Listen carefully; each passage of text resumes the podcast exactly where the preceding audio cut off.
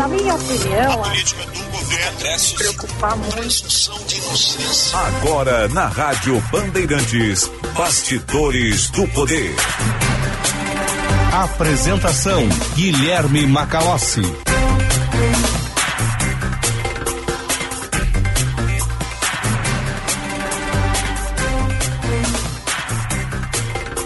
Eu sou Guilherme Macalossi, está começando aqui nas ondas da Rádio Bandeirantes mais uma edição do Bastidores do Poder nesse dia 7 de março de 2023. A temperatura aqui em Não Me Toque é de 25 graus. E ao longo da semana, edições especiais do Bastidores do Poder, vigésima terceira edição da Expo Direto Cotrijal. Nós estamos a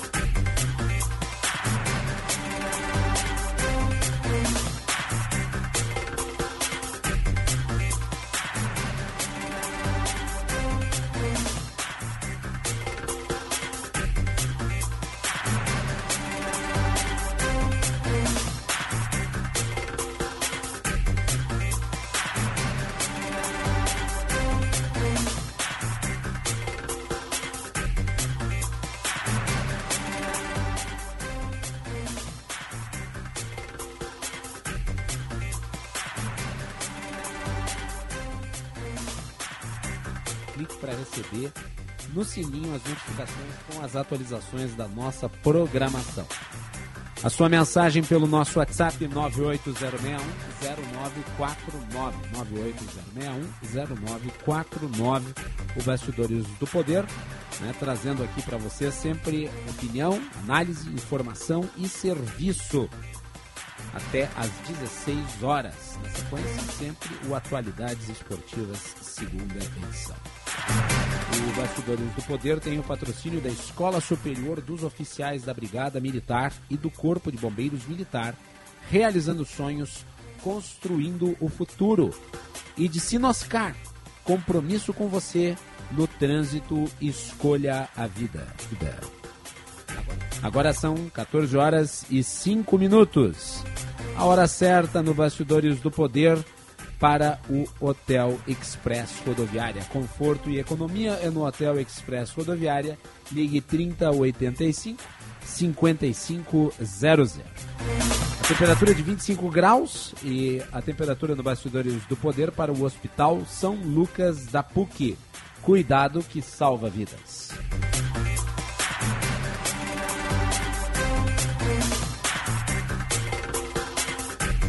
Muito bem, nós vamos começar este Bastidores do Poder. Estamos aqui em Nome Toque, mas com olhos muito atentos ao que acontece em todo o estado. Né? E cidades no litoral norte do Rio Grande do Sul se mobilizam para reconstrução após fortes temporais. Três cidades ultrapassaram o volume de 100 milímetros de chuvas. A Eduardo Oliveira traz todos os detalhes. Eduardo. O ciclone extratropical que atingiu o Rio Grande do Sul deixou diversas cidades debaixo d'água no litoral norte. Em Três Forquilhas, o rio saiu do leito e pelo menos 100 pessoas ficaram desalojadas. Em Terra de Areia, teve o registro de uma morte. A vítima tentou atravessar o rio Três Forquilhas e teve seu veículo arrastado. Em Itati, pelo menos 60 pessoas estão desabrigadas por conta das cheias dos rios Três Forquilhas e Montenegro. Também há registro de residências com telhados danificados e vias públicas alagadas devido ao grande volume de chuvas. O prefeito de Tatifla e Verbe declarou situação de emergência e afirma que essa é a pior chuva já registrada no município.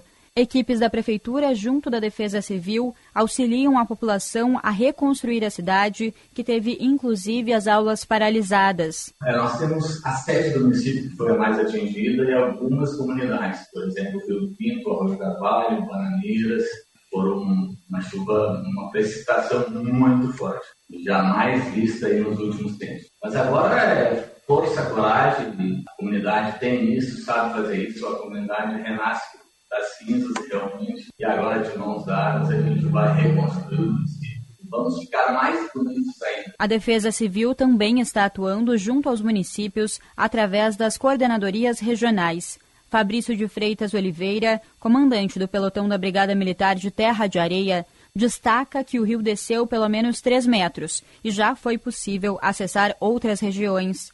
Ele reforça que as cidades de Três Forquilhas, Itati e Maquiné foram as mais atingidas, registrando mais de 100 milímetros de água cada. Três Forquilhas. Três Forquilhas foi a região, aqui o município mais afetado da nossa região é Três Forquilhas. Ficou literalmente ilhado, tá? Tanto que em alguns momentos não foi possível chegar de viatura, mesmo caminhonete S10, que, que ela é mais alta e tal, e, e, a gente não conseguiu acessar a cidade. Então, o que, que nós fazíamos era chegar no do ponto mais próximo das vítimas e atravessávamos o, o rio de moto aquática com uma correnteza, uma vazão extremamente forte, bem arriscado mesmo. A Defesa Civil emitiu um alerta para a cheia no Rio dos Sinos, com elevação em Campo Bom. No litoral norte, ainda há previsão de temporais, mas as chuvas não devem registrar a mesma intensidade. É, então, as informações de Eduardo Oliveira. E o vice-governador Gabriel Souza visitou o município de Três Forquilhas para acompanhar as ações do Estado em apoio à região no litoral norte. Nós temos aqui a manifestação do vice-governador que esteve presente na região. Nós temos aqui dois grandes motivos para estar aqui. Né? Primeiro, para já combinar com as autoridades locais aqui, não está é? aqui a prefeita Lola, o prefeito Flori, é? também contato conosco desde ontem à noite os prefeitos de Maquiné, Cará, Morrinho do Sul, Mampituba, Terra de Areia prefeitos do litoral que foram atingidos por essa chuva, né, que gerou uma enxurrada na cheia dos rios, no sentido de combinar a parte formal, né, de decretação de estado de emergência, para que a gente possa ajudar com maior agilidade e intensidade. Num curto prazo, já a Defesa Civil, que o Coronel Bueira está me acompanhando aqui nessa visita, que é o chefe da Defesa Civil, já enviou imediatamente os seus oficiais para cá desde ontem à noite e a Defesa Civil já entregou, inclusive, mantimentos para as pessoas que foram desalojadas de suas residências. Mantimentos são roupas, é, cobertores, produtos de higiene, para poder amparar essas pessoas nesse primeiro momento.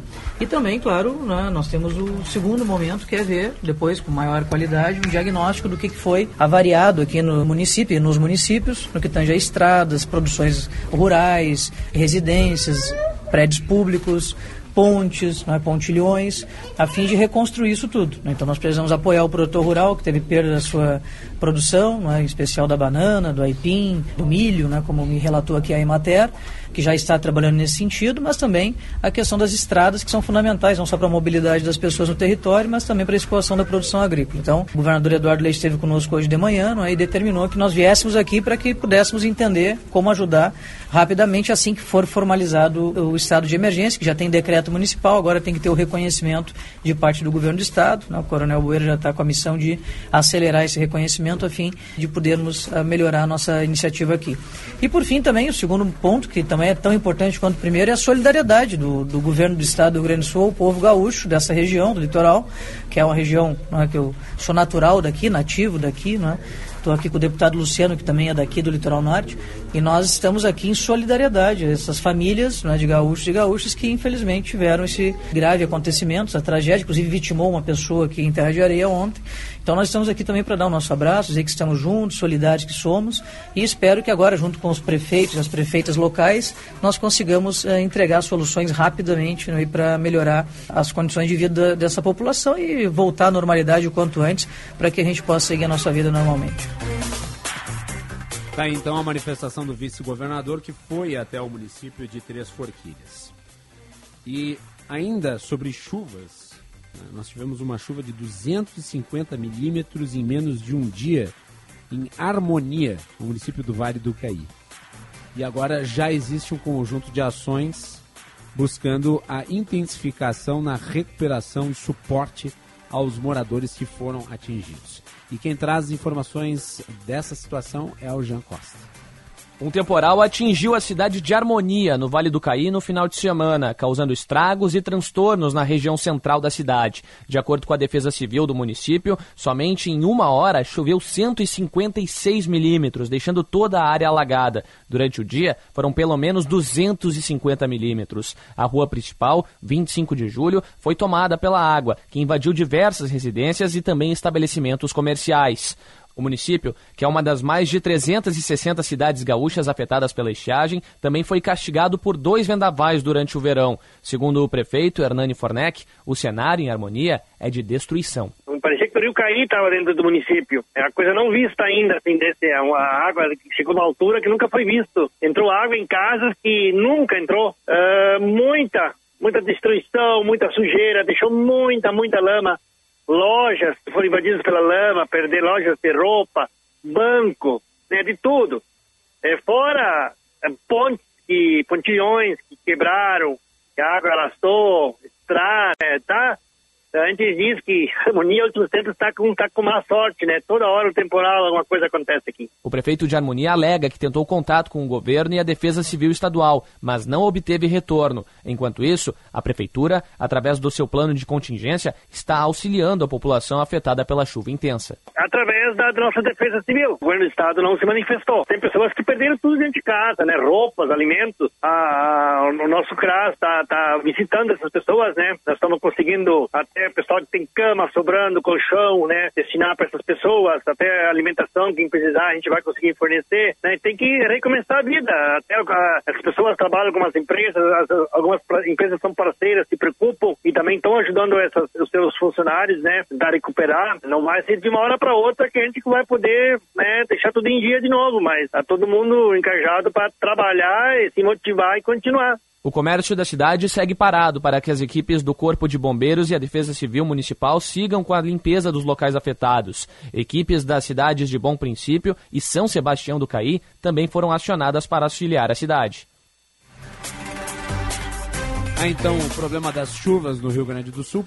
Sim, porque nós vivenciamos uh, de perto a questão envolvendo a estiagem, a seca, mas não apenas isso. Existe o outro lado da mudança climática que é a incidência de chuvas cada vez mais fortes, gerando uma série de problemas sociais como esses vistos no litoral norte e ali no Vale do Itaí.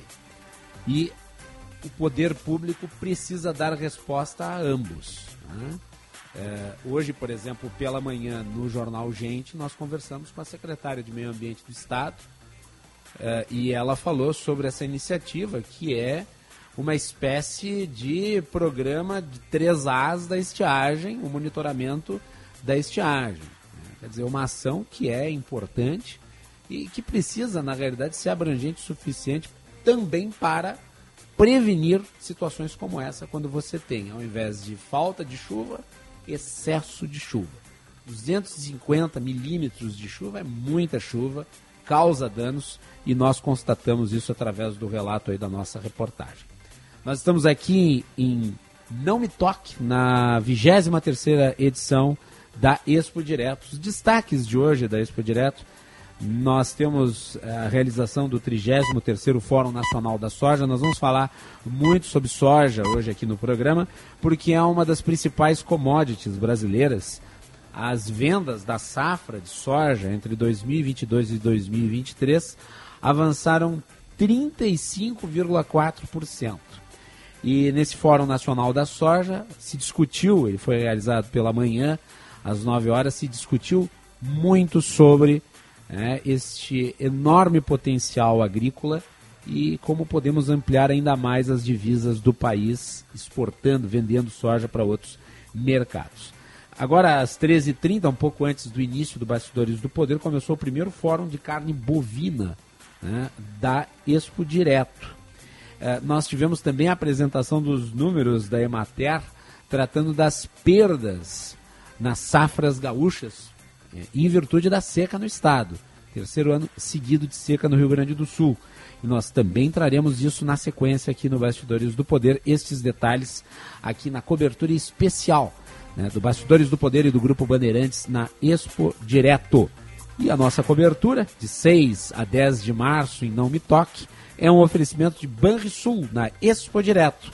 Visite o nosso estande e conheça as melhores soluções para o seu agronegócio. Senar, geração após geração, vamos juntos pelo seu crescimento. Sistema Sergues, somos o cooperativismo no Rio Grande do Sul. E CropLife, agricultor de valor, denuncia produtos ilegais no campo. Voltamos na sequência. Chegando no aeroporto de Porto Alegre, sua hospedagem fica a 5 minutos de distância, com transfer cortesia. Basta ligar 3022 2020. Hotel Express e Hotel Expressinho Aeroporto. Apartamentos renovados, com higienização cuidadosa, café cortesia bem cedinho e amplo estacionamento. Conforto e economia é no Hotel Express e Hotel Expressinho Aeroporto. Ligue 3022 2020.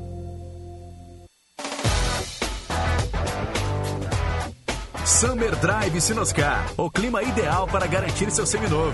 Tracker com entrada de apenas 39 mil e Onix com parcelas a partir de 990. Você ainda encontra Equinox a pronta entrega e S10 com desconto de 30 mil. Sinoscar, compromisso com você. No trânsito, escolha a vida.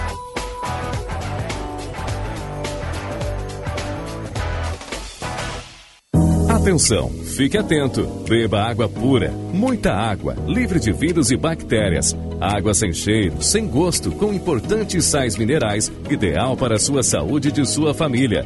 Purificadores e mineralizadores de água natural, gelada e alcalina, com ou sem ozônio é na WaterSul. Ligue o WaterSul 3231 4567. WaterSul. Atenção total ao cliente 3231 4567. Visite o nosso site www.watersul.com.br. Conheça o curso de Direito da ESBM, com conteúdo voltado ao ingresso nas carreiras militares. O curso capacita você a ingressar numa das principais carreiras jurídicas do Estado. Saiba mais em www.esbm.org.br ou pelo telefone 51 981 47 92 42. ESBM, realizando sonhos, construindo o futuro. Quem trabalha no agronegócio é sempre um otimista. Sabe como encarar os desafios porque pensa sempre positivo. A Estara está ao lado desse agricultor que busca resultados positivos, que sabe que a tecnologia faz toda a diferença para produzir mais e com sustentabilidade, que acredita na força da parceria e faz o Brasil ser mais positivo. E positivo é fazer com a Estara. Olá pessoal, para quem ainda não sabe, eu sou Alexandre Mota e vim te dar uma dica de ouro. O talco pó pelotense, ele que há anos vem auxiliando na higiene corporal dos gaúchos. Como você sabe, o talco pó pelotense combina a formulação moderna e a qualidade que te auxiliam no combate dos fungos e bactérias que causam os maus odores. Agora, além da tradicional, tem novas fragrâncias: mentolado, canforado e o touch. E você encontra o talco pó pelotense também na versão aerossol jato seco. Não se engane com outros do mercado. Só utilize produtos de confiança. Utilize o pó pelotense. Esse eu não abro mão. Agora você não precisa mais ir até um tabelionato para o reconhecimento de firma. A plataforma Enote Assina permite o envio virtual de documentos e o reconhecimento de assinaturas eletrônicas de forma online. É a digitalização dos tabelionatos em mais um serviço para facilitar a vida dos cidadãos. Tabelionatos de notas, segurança e eficácia para você e sua família. Saiba mais em colégionotarialrs.org.br.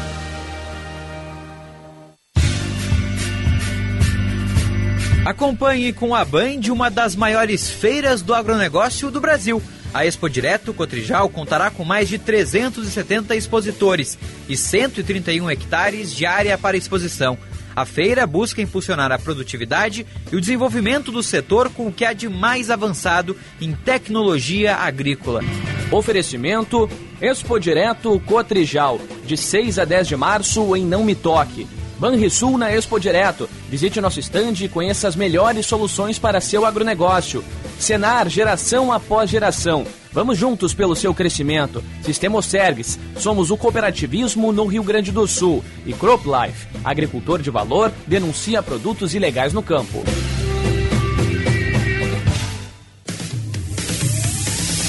Você está ouvindo Bastidores, do, Poder, na Rádio Bandeirantes. Com Guilherme Macalossi.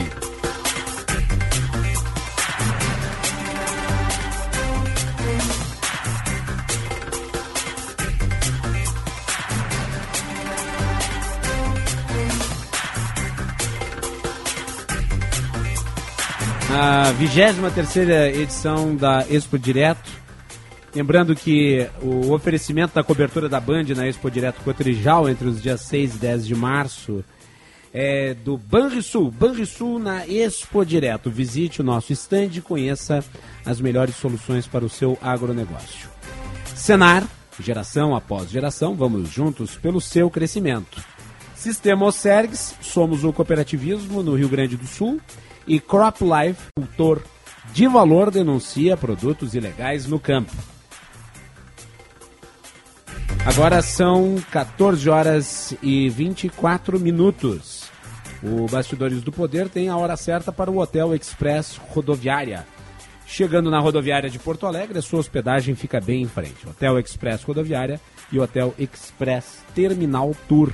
Convênios com agências, empresas e entidades. Conforto e economia no Hotel Express Rodoviária e no Hotel Express Terminal Tour. Ligue 3085 5500. Temperatura aqui em Não Me Toque. Tempo bonito, solarado. Muito movimento no Parque de Exposições. É de 25 graus a temperatura para o Hospital São Lucas da PUC. Você já conhece o Mais Cardio do Hospital São Lucas da PUC-RS? É um modelo completo de assistência e serviço do seu coração, com emergência em cardiologia 24 horas por dia, consultas, procedimentos de média e alta complexidade, exames e muito mais. Saiba em hospitalsaulucas.pucrs.br barra mais E vamos com as informações do trânsito na sequência aqui no Bastidores do Poder. Nós temos na parceria Band PTN o Leonardo Pérez. Trânsito. As crianças canoenses sem comorbidades já podem se vacinar contra a Covid-19. Quer saber mais? Acesse canoas.rs.gov.br. Muito boa tarde, Macalossi. Boa tarde aos ouvintes do Bastidores do Poder. Chama atenção para semáforo fora de operação no cruzamento da Avenida da Azenha com a Doutor Carlos Barbosa. A equipe da EPTC já está no local resolvendo agora a situação. Alguns pontos na Protásio Alves com um movimento lento no sentido da região central, um deles entre a Saturnino de Brito e a Perimetral e o outro mais adiante a partir da Lucas de Oliveira até as proximidades da Ramiro Barcelos. As crianças canoenses sem comorbidades já podem se vacinar contra a Covid-19. Quer saber mais? Acesse canoas.rs.gov.br. Macalossi.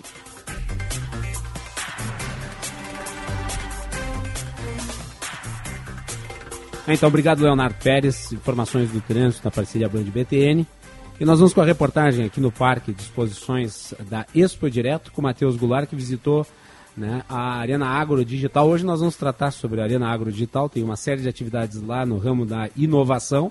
O agro é cada vez mais inovador e tem uma área uh, da Arena Agro Digital que é dedicada aos drones. E nós não estamos falando de pequenos drones, nós estamos falando de grandes drones utilizados nas lavouras, no monitoramento das colheitas e que são muito importantes nesta modernização do campo. Matheus Goulart, boa tarde. Boa tarde, Macalossi. Boa tarde a todos que acompanham o Bastidores do Poder. Pois é, a Expo Direto Cotrijal, como um todo, é um local que é, assume esse papel de apresentar as inovações tecnológicas, as inovações mais modernas na área do agronegócio. E a gente sempre pensa como primeira questão mais tecnológica do campo justamente os drones pulverizadores.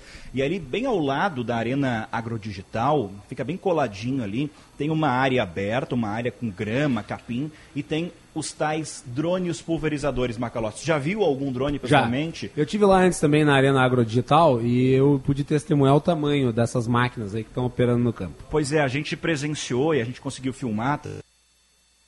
Às 6h50 no Banho de Cidade o voo de um desses drones, um drone com 40 litros, que coloca ali com- combustível, claro, mas fu- fertilizantes, pulverização e, por exemplo, esse de 40 litros pode pulverizar 20 hectares por hora. Então, é um avanço nesse sentido. Os agricultores, as pessoas que fazem esse trabalho de pulverização do campo, das lavouras, eles conseguem trabalhar com mais agilidade e principalmente, né, Macalossi, eles conseguem trabalhar sem tantas perdas, por exemplo. Se tu coloca uma máquina no campo, essa máquina vai passar, ela vai fazer todo o trabalho. Por exemplo, a gente viu há pouco aqui ao lado da casa da Band, em um dos maquinários, é, um processo de quatro discos numa linha. O primeiro disco abre o campo, abre a terra, aliás. O outro, ele coloca o fertilizante. O terceiro coloca as sementes e o quarto já fecha a terra. Esse processo, ele é um processo muito moderno, mas ainda assim sempre tem uma porcentagem pequena de perda desse material que é plantado, porque justamente a máquina mesmo, ao passar com as rodas, acaba prejudicando um pouco tanto da terra quanto do produto a ser eh, colhido e também plantado por ali. E os drones, eles evitam esse problema, eles sobrevoam a arena, sobrevoam a lavoura e por ali eh, jogam os seus fertilizantes, pulverizam essa terra. Então é um processo mais rápido, é um processo que não prejudica a lavoura nesse sentido mais técnico e também muitas vezes a gente conversava também com o pessoal que estava apresentando, fazendo essa mostra, é um processo que não tem um problema que é muito específico, por exemplo, de atolar, por exemplo, uma máquina no solo que muitas vezes está úmido por causa da chuva. Então, todas essas questões são as questões que fazem um drone pulverizador ser uma boa opção. Uma opção, claro, Uhum. mais cara né, do que um equipamento que vai estar no solo, mas sim uma opção para os agricultores que querem agilidade no campo. Só para ter uma ideia, esse que nós vimos ali de 40 litros, que pulveriza 20 hectares por hora, custa cerca de 230 mil reais. Entre 205 230 mil reais, entre Matheus. 205 e 250 mil, a gente coloca ali numa média de 230 mil reais. Claro, é conforto para o agricultor que vai, ao invés de passar com as máquinas, dirigir as máquinas, vai estar com um controle remoto. E é bem interessante porque nós, eu pelo menos leigo do campo, assim, pego aquele controle e parece um videogame mesmo. Tem uma câmera que mostra onde o drone está passando. Tudo isso é bem didático, é bem intuitivo. Claro que precisa ter um treinamento para pilotar um drone, principalmente daquele tamanho, um drone grande, um drone maior do que eu, se eu ficar deitado do lado dele. Sim, são assim. os drones de tamanho considerável, né? Como eu disse Considerável. antes, não são drones pequenos desses de tirar fotografia. Eles são drones operacionais em funções muito eh, detalhadas para as questões do campo, né? Então, são dro- drones de grande porte, pesados, né? pesados e que aguentam bastante peso, porque o tanque de pulverização é de 40 litros, mas o fertilizante, por exemplo, é mais, é mais denso que a água, é mais pesado que a água. Então ele vai ter cerca de 50 litros sempre levando. Ele tem mais ou menos 20 quilos, então ele aguenta um grande peso. Se, claro, não é recomendação, mas uma criança, por exemplo, poderia sobrevoar num drone. Não é a recomendação. Importante frisar. Não é para passeio. Não tenham ideias desse tipo, mas é bem legal visitar ali é, tanto a arena agrodigital quanto esse pavilhão dos drones. Ali são vários drones de diversos tamanhos, geradores de drones, e ali qualquer um que passar por ali pode ter a excelente experiência de acompanhar o voo e o pouso de um drone. Magalhães. Sim, tem uma arena específica em que as pessoas, atravessando o parque, você atravessa o parque aqui da área central, onde você tem né, as, as- as- as- os veículos de imprensa. O auditório central, o auditório cruza. central, você atravessa e ao lado da arena agrodigital você tem esse espaço ali onde os, drone, onde os drones fazem as suas operações. Você pode observar o manuseio desta nova tecnologia que tem Exatamente. mudado tanto o campo, né? Muito bem. Matheus Glar, muito obrigado pelas informações aqui no Bastidores do Poder. Valeu, Macalossi. Aí então, Matheus, que circula aqui pelo parque trazendo os detalhes, as informações aqui do parque. E mais à noite vocês vão conferir uma reportagem completa com imagens daí desses drones eh, operacionalizando ali ao lado da Arena Agrodigital no Band Cidade. Agora são no sinal eletrônico da Rádio Bandeirantes, 14 horas e 30 minutos.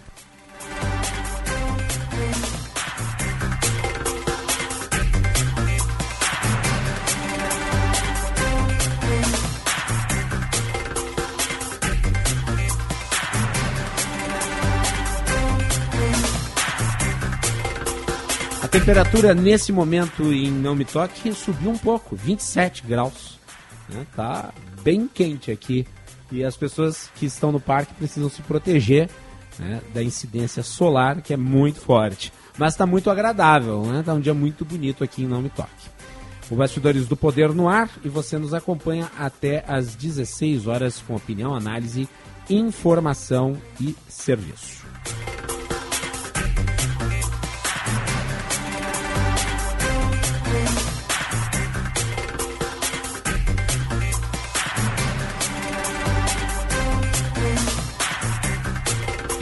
Vamos para a previsão do tempo. Cláudia Vilemar. Serviço Bandeirantes. Previsão do tempo. Boa tarde, Cláudia. Boa tarde, Macalossi e todos que acompanham Bastidores do Poder. A previsão é de tempo seco em algumas regiões do Rio Grande do Sul. Em Porto Alegre, a quarta-feira tem céu encoberto e pancadas de chuva. A mínima é de 20 e a máxima de 31 graus. Em Uruguaiana, na fronteira oeste, a previsão é de sol com nuvem e chuva. A mínima é de 22 e a máxima de 36 graus. Em Santa Maria, na região central, a previsão é também de tempo seco, temperatura entre 20 e 33 graus. Em Nome Toque, onde acontece a Expo Direto Cotrijal, não chove e o dia deve ter sol com nuvens. Mínima de 17 e máxima de 32 graus. Da Central Band de Meteorologia, Cláudia Vilemar.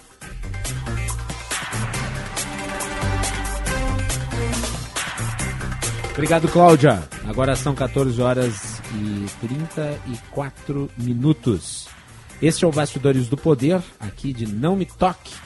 E nós tivemos hoje a divulgação da estimativa de safra de verão de 2022-2023, que foi apresentada pela Emater com números né, sobre a produção de soja, milho em silagem, dentre outros tipos de produção. E chama atenção os números, daqui a pouco nós vamos ter a direção da Emater aqui para tratar do assunto, os números todos que dizem respeito à safra de verão 2022/2023. Fiquem ligados, portanto, no Bastidores do Poder, especial ao longo desta semana, lembrando que a transmissão da Band na Expo Direto, um oferecimento de Banrisul na Expo Direto. Visite o nosso stand e conheça as melhores soluções para o seu agronegócio. Senar, geração após geração, vamos juntos pelo seu crescimento. Sistema Oserg, somos o cooperativismo no Rio Grande do Sul. E Crop Life, agricultor de valor, denuncia produtos ilegais no campo. Voltamos.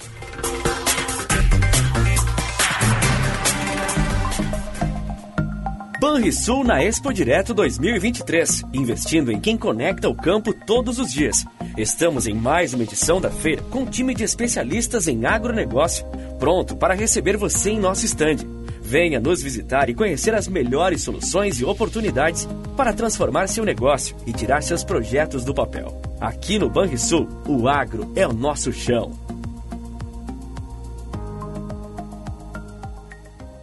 O agro não para. O agro faz a economia do Brasil crescer. O Brasil é o celeiro do mundo.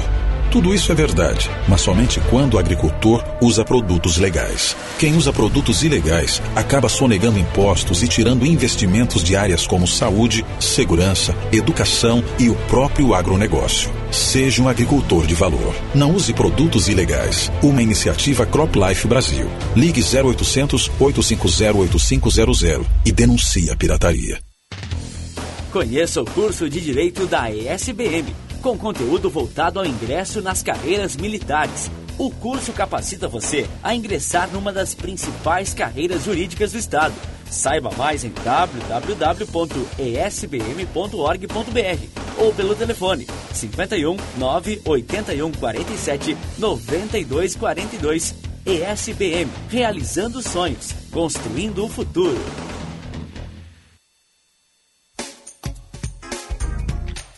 Esponqueado Chevrolet é conhecida como a revenda que não perde negócio. Aqui nós temos as melhores condições para você comprar seu carro zero quilômetro. E agora com o lançamento mais esperado do ano, a nova Chevrolet Montana. Contamos também com uma infraestrutura completa, serviços de oficina, acessórios, peças originais e seminovos multimarcas, com até dois anos de garantia.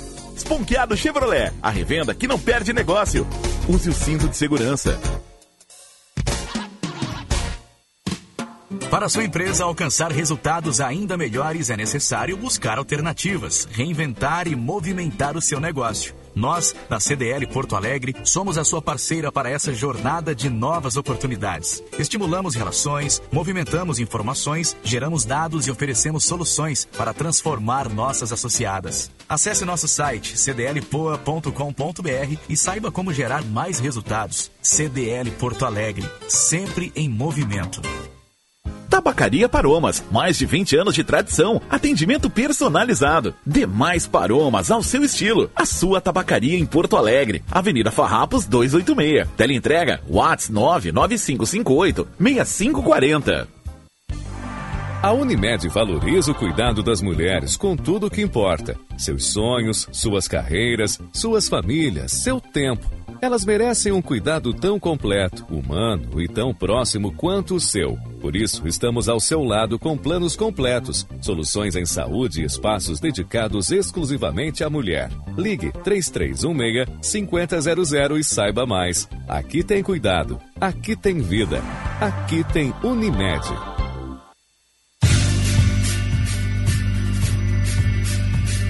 Expo Direto 2023. Oferecimento Expo Direto Cotrijal, de 6 a 10 de março em Não Me Toque. Banrisul na Expo Direto. Visite nosso estande e conheça as melhores soluções para seu agronegócio. Senar, geração após geração. Vamos juntos pelo seu crescimento. Sistema Osergues. Somos o cooperativismo no Rio Grande do Sul. E CropLife. Agricultor de valor denuncia produtos ilegais no campo.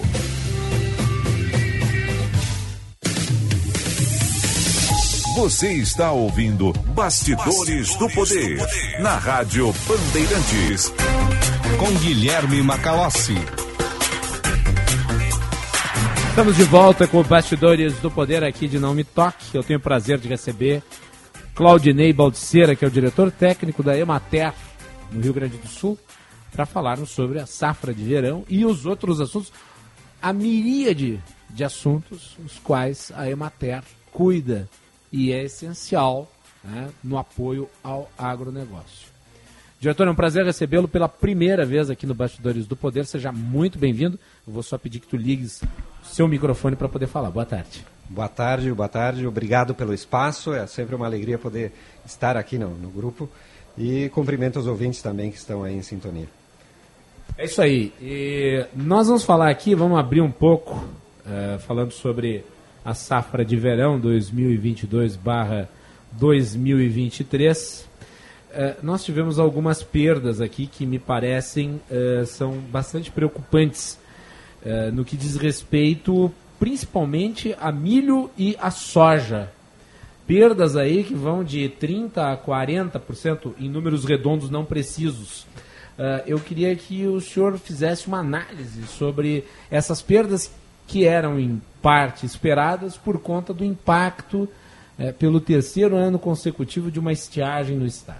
Fala um pouco sobre esses números para nós. É, nós tivemos aí, é claro que não é bom tratar de números negativos, né? Mas a gente tem que ir abordando eles à medida que do, do que eles falam, né? Os números, né? E a partir dos números também ir traçando estratégias de, de governança, estratégias de Estado, estratégias da própria Emater, trabalhar com isso e junto com outras outras tantas entidades que trabalham a agricultura em todas as suas modalidades no Rio Grande do Sul.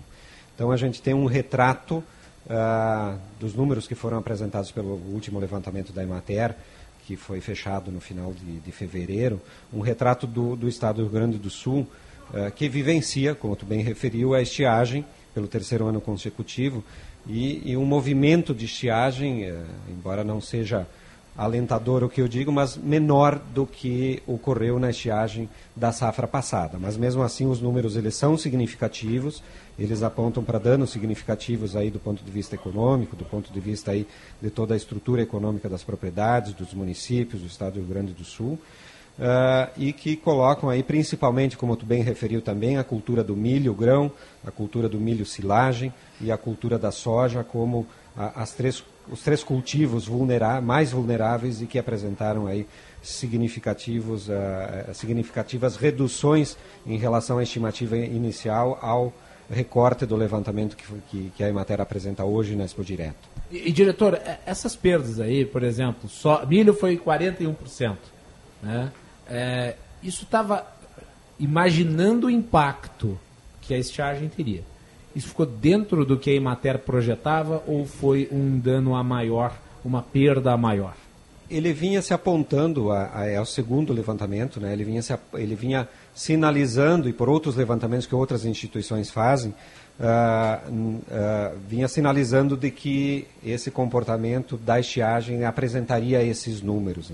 Né? Então, o milho, como tu referiu, 41,03% de redução na, na produção, 39,47% na redução da produtividade, e com até um impacto lá na largada do plantio, que também, em relação à estimativa inicial, à estimativa atual, uh, se tem aí uma, uma variação de 2,57% a menos da área que estava projetada, estava prevista no início da safra.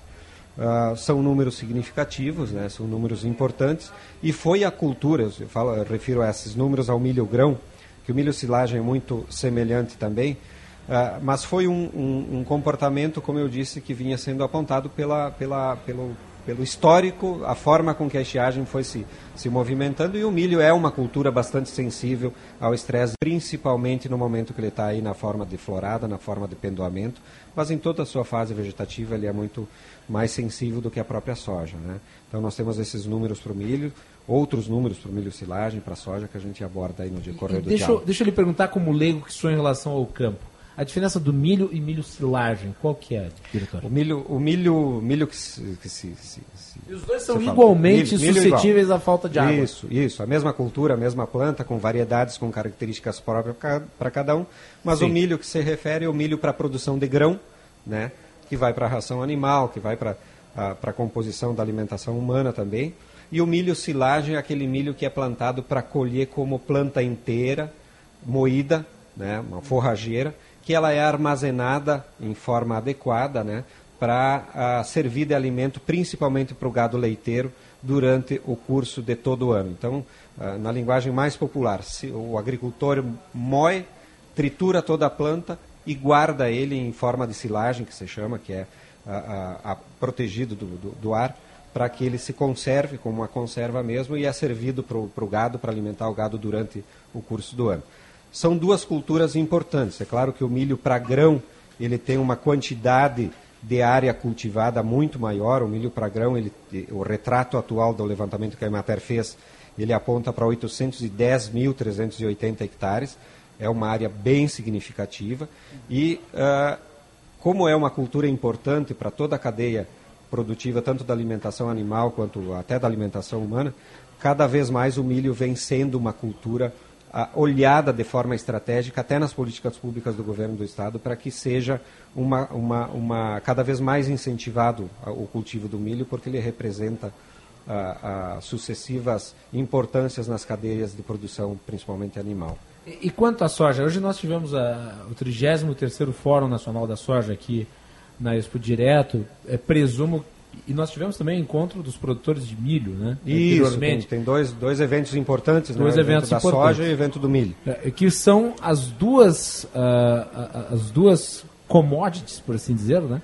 Uh, os dois produtos que mais foram impactados, ou pelo menos dois dos mais impactados na estiagem. Sim. E qual que é a preocupação que esses produtores passaram para vocês em relação ao que está por vir? Porque nós temos ainda né, que enfrentar essa situação, e o, o governo do estado me parece está tomando medidas necessárias para tentar atenuar isso no médio e no longo prazo, mas o fato é que esses prejuízos já estão contratados e não tem o que fazer com os prejuízos já contratados. É, né? os prejuízos contratualizados, é claro que, que tem que buscar estratégica, estratégias de negociação com os agentes financeiros, principalmente, que tem os contratos aí com os vencimentos de custeio. Uh, e uh, uh, o impacto maior nas, nas, duas culturas, milho e soja, ele é o impacto financeiro, né? O impacto que o agricultor sofre na estimativa de produção que não é a, a, atendida pela, pela, pelo fenômeno da estiagem, o impacto que os municípios sofrem no seu movimento, principalmente os municípios aí que dependem da agricultura, né, e, é, é, que, que, é predominante no estado do Rio Grande do Sul. Então, o impacto que os municípios sofrem no, no seu orçamento e no seu retorno de valor adicionado, e o estado do Rio Grande do Sul também com a perda de arrecadação, né?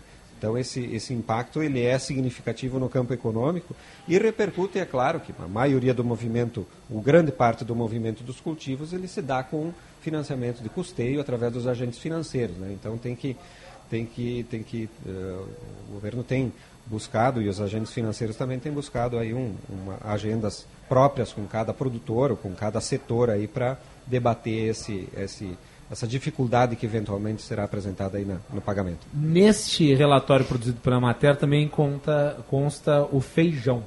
Mas o feijão teve uma perda bem menor do que a do milho e a da soja. Por que o feijão é menos afetado? É bem importante a pergunta que, que, que tu faz de trazer outras culturas e trazer o feijão para o debate.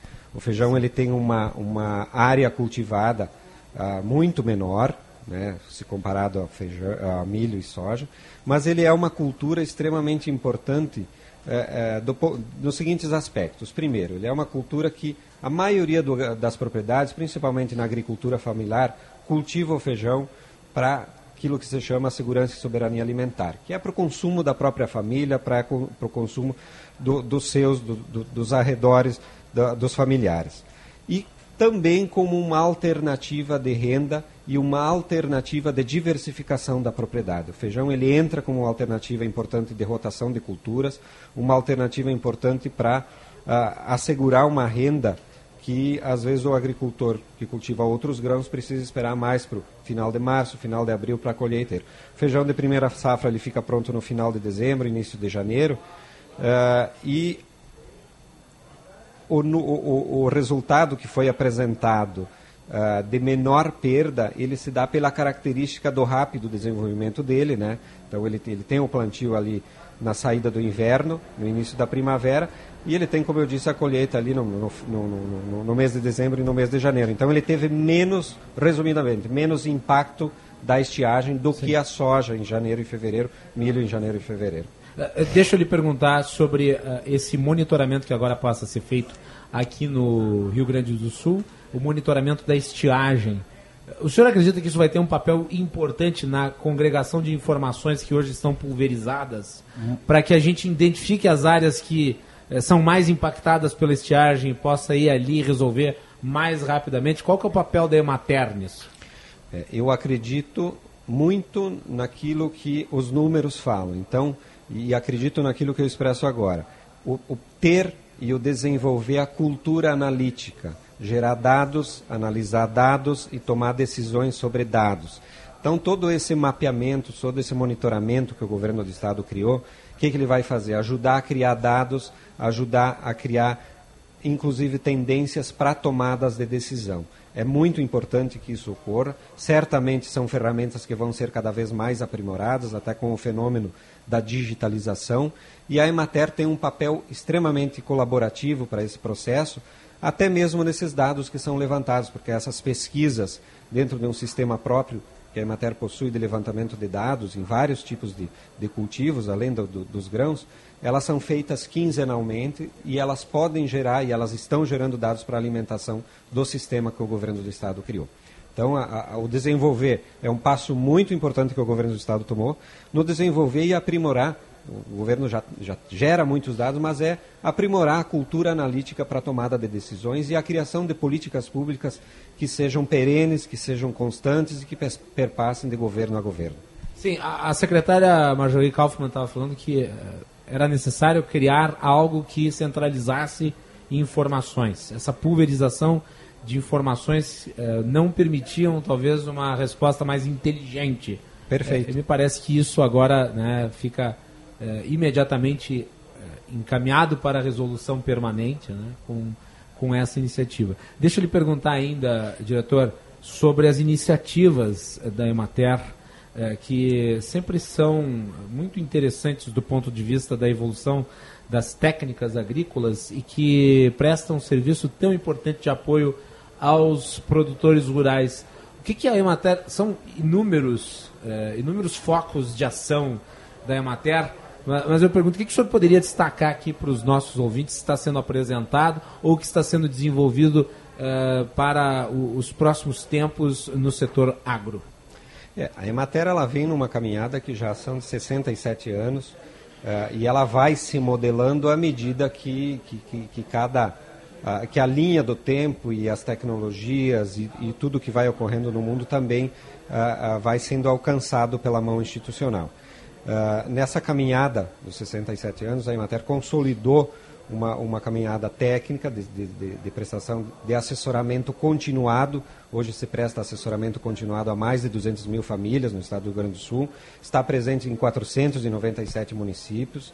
Nós temos que caminhar por uma reposição eh, e qualificação de novos servidores, de novos trabalhadores da extensão rural para alcançar ainda mais serviços às famílias que são assessoradas de, de, agricultores familiares, de pecuaristas familiares, de pescadores artesanais, de remanescentes de quilômetros, de indígenas, de públicos urbanos, que é de agricultura urbana, que é um dos últimos públicos que a Emater foi fracionando e foi uh, uh, selecionando pelas demandas que ocorrem nas cidades que, que são mais urbanizadas.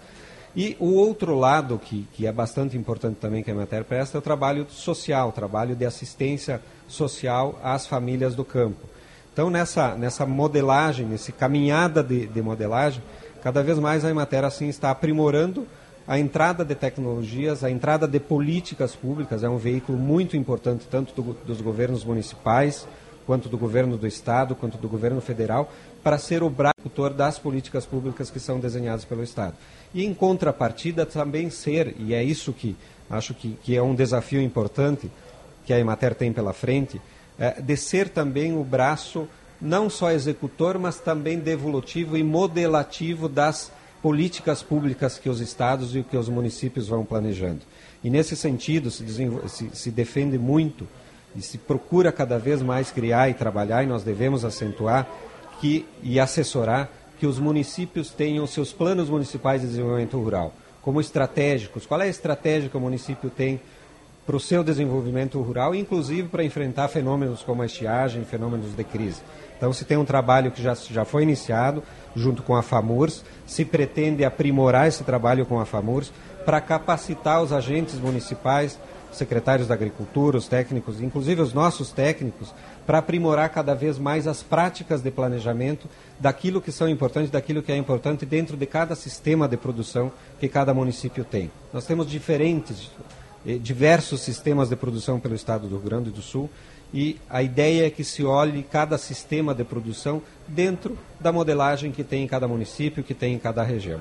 Você centraliza informação para trabalhar melhor, mas ao mesmo tempo você pulveriza iniciativas é, de maneira a prescrutar toda a sociedade, todo o Estado. É. E você ouve o movimento daquilo que vem dos municípios. Né? As culturas locais. Isso, né, as culturas locais. Por exemplo, vou pegar um exemplo da erva mate, que é uma cultura muito importante, tanto na economia quanto na nossa cultura do dia a dia. Se pegar a erva mate, nós temos três polos bons produtores de erva mate, que, que é muito importante a erva mate nesses polos, e que se a gente vai debater erva mate em outros municípios que não tem erva mate, não faz sentido. Mas também não podemos abandonar a erva mate porque ela Sim. é restrita a três polos. Assim na olericultura, assim nos grãos, assim nas frutas, assim na, nas políticas públicas que levam alimentação escolar para as escolas para os estudantes, que é o PENAI. Então, se tem assim frentes desafiadoras pela frente, além dos grãos que são extremamente importantes e movem a economia do Rio Grande do Sul. Muito bem, eu gostaria de agradecer aqui a participação do Claudinei Baldiceira, que é o diretor técnico da Emater do Rio Grande do Sul. Parabéns pelo trabalho. A Emater é uma instituição do Estado fundamental no desenvolvimento do campo e os nossos microfones estão sempre à disposição. Diretor. Obrigado, e a Emater também, através dos seus técnicos, através de nós da diretoria técnica, a gente sempre vai estar à disposição para levar a melhor informação para a nossa população. Com certeza, os nossos microfones ficam à disposição. Esse é o Bastidores do Poder, voltamos na sequência.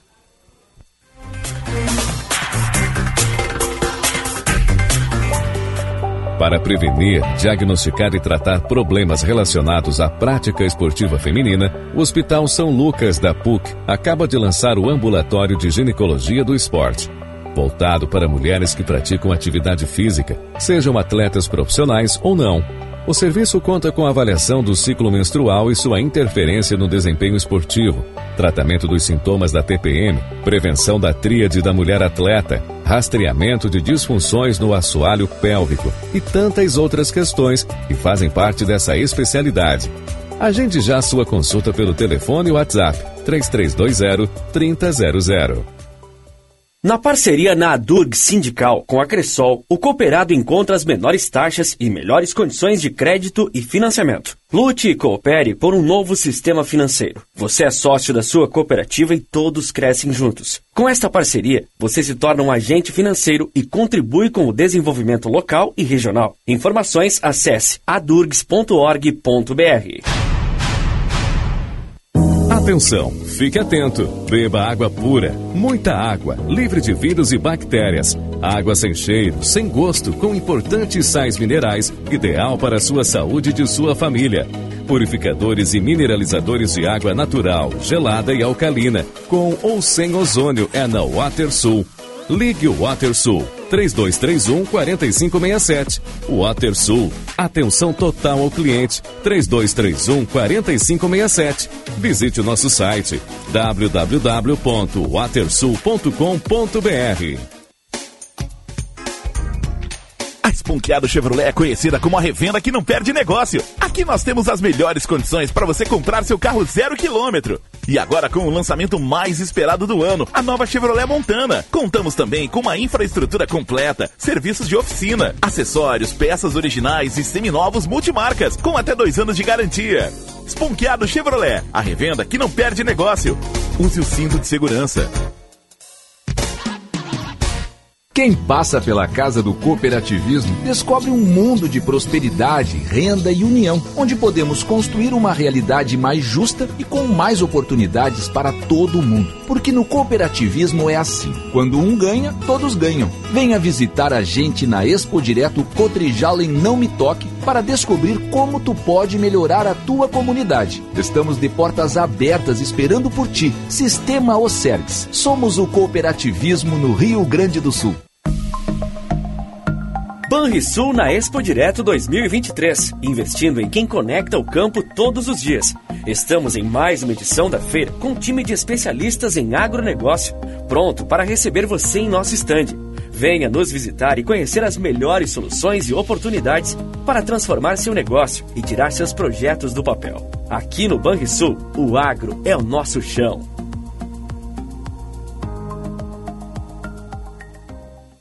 Somos feitos de gente que cresce, de pessoas que produzem, que semeiam porque acreditam no amanhã. Somos o agro. O agro que inspira, que debate, que investe. Porque nossos sonhos são a realidade do amanhã. E o nosso legado é uma semente que germina novos plantios. Expo Direto Cotrijal 2023. De 6 a 10 de março em Não Me Toque. Patrocínio Banco do Brasil, Caixa e Governo Federal. Realização Cotrijal.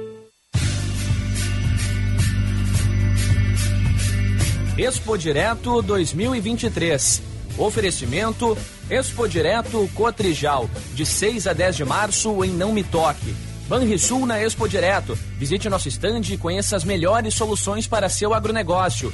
Senar, geração após geração. Vamos juntos pelo seu crescimento. Sistema Service. Somos o cooperativismo no Rio Grande do Sul. E Crop Life. Agricultor de valor denuncia produtos ilegais no campo.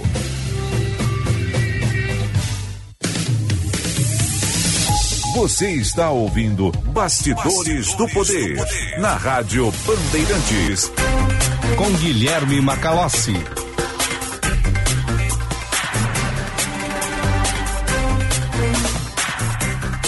Estamos de volta com o Bastidores do Poder neste dia 7 de março de 2023 no Parque de Exposições da Expo Direto em Não Me Toque. Expo Direto Cotrijal, edição 2023, 23 edição.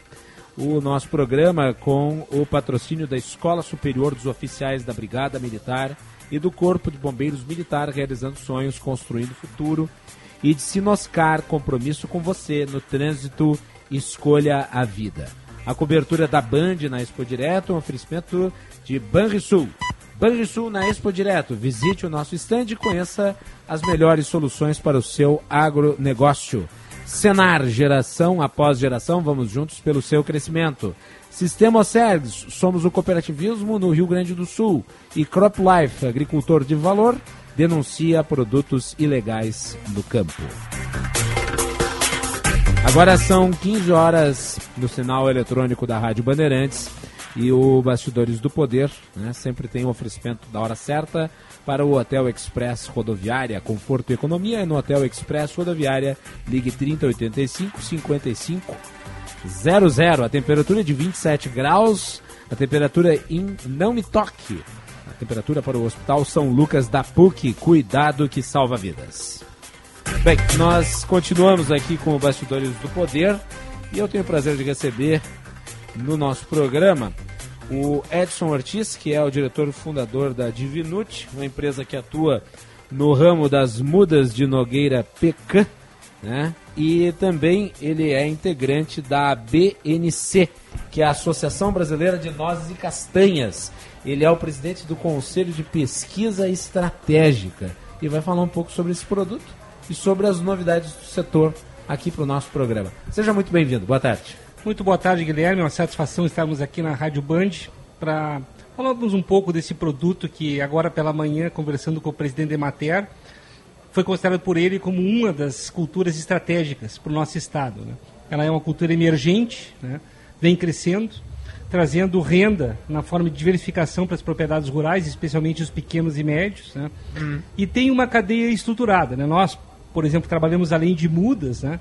Nós oferecemos um suporte técnico e compramos a produção dos agricultores. Né? Hoje somos os maiores exportadores de nossas pequenas descascadas do hemisfério sul. Né? Do hemisfério sul. Isso, e com base na produção nos pequenos e médios produtores. É, é né? quase que toda a cultura a partir de pequenos e médios produtores. Isso. E, isso. e, e essa cultura ela é, é, ela é desenvolvida é, sob quais condições? Qual que é a característica proeminente do Rio Grande do Sul que permite o desenvolvimento desse tipo de cultura? Existe uma necessidade na Nogueira Pecan que é frio. Né? Então, por exemplo, plantar no Nordeste não daria. Né? Mas essa seca não atrapalha? Atrapalha. Atrapalha, né? Atrapalha é, Quando a gente fala em frio, fala de um fator essencial né? Claro. que nós temos. Né? Tá uns anos mais, uns anos menos. Né?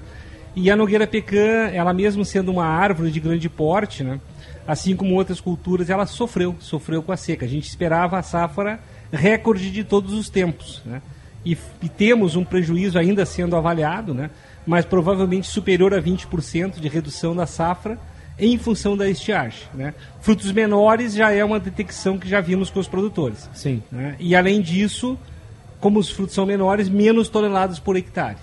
Menos toneladas por hectare. Infelizmente. E, e já tem uma projeção de de crescimento, ainda que com essas condições que nós sabemos afetam toda a agricultura do Estado, mas, mas há uma projeção de crescimento aí eh, da associação para os próximos anos. Eh, como é que tem sido a progressão do crescimento da cultura aí eh, nos últimos anos, desde que ela começou a ser eh, criada aqui no Estado? É, nós tivemos um levantamento feito pela Embrapa, né, a, a pré-pandemia, tá?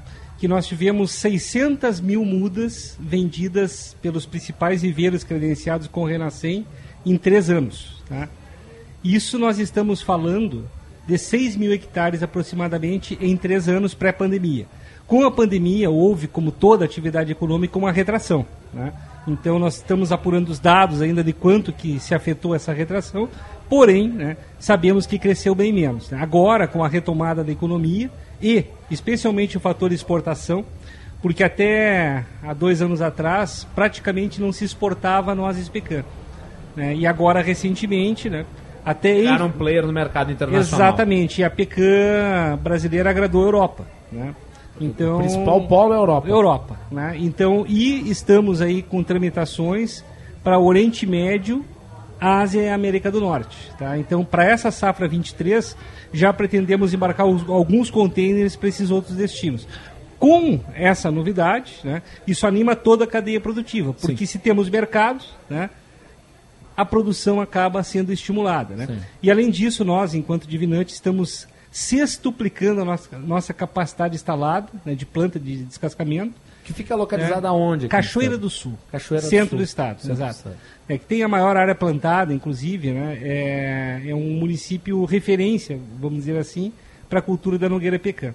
Então é a capital brasileira da Nogueira Eu diria Pecan. que é a capital sul-americana da nossa Sul-americana. né? Então Se é perguntar para qualquer proeminente. uruguaio, argentino, né? vai falar de Cachoeira como a cidade que merece esse título. né? É, e é uma comida, é um, é um, é um tipo de, de alimento que vai em vários tipos de eh, pratos que Exato. nós consumimos.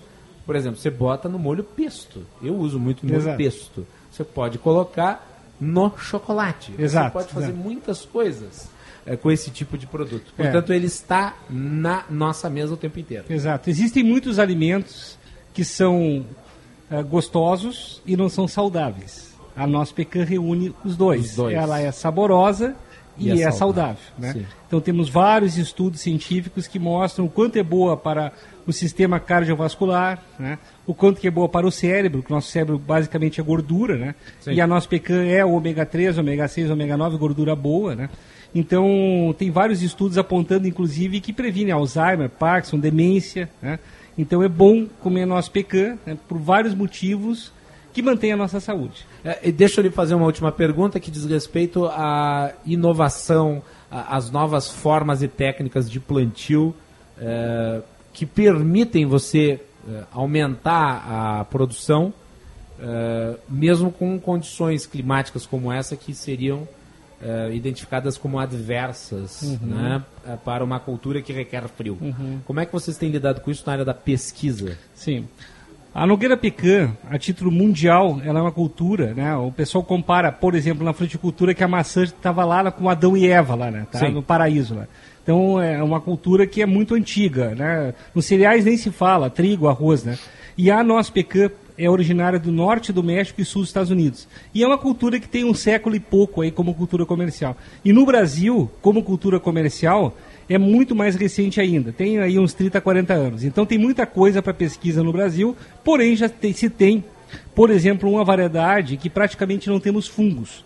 Então nós pulamos essa etapa das pulverizações com fungicidas, que é a Barton, né, uma seleção nossa, que acabou eh, se, se tornando aí a principal variedade cultivada no Brasil. Barton é o nome, é um híbrido norte-americano. Híbrido norte-americano. Isso é uma inovação.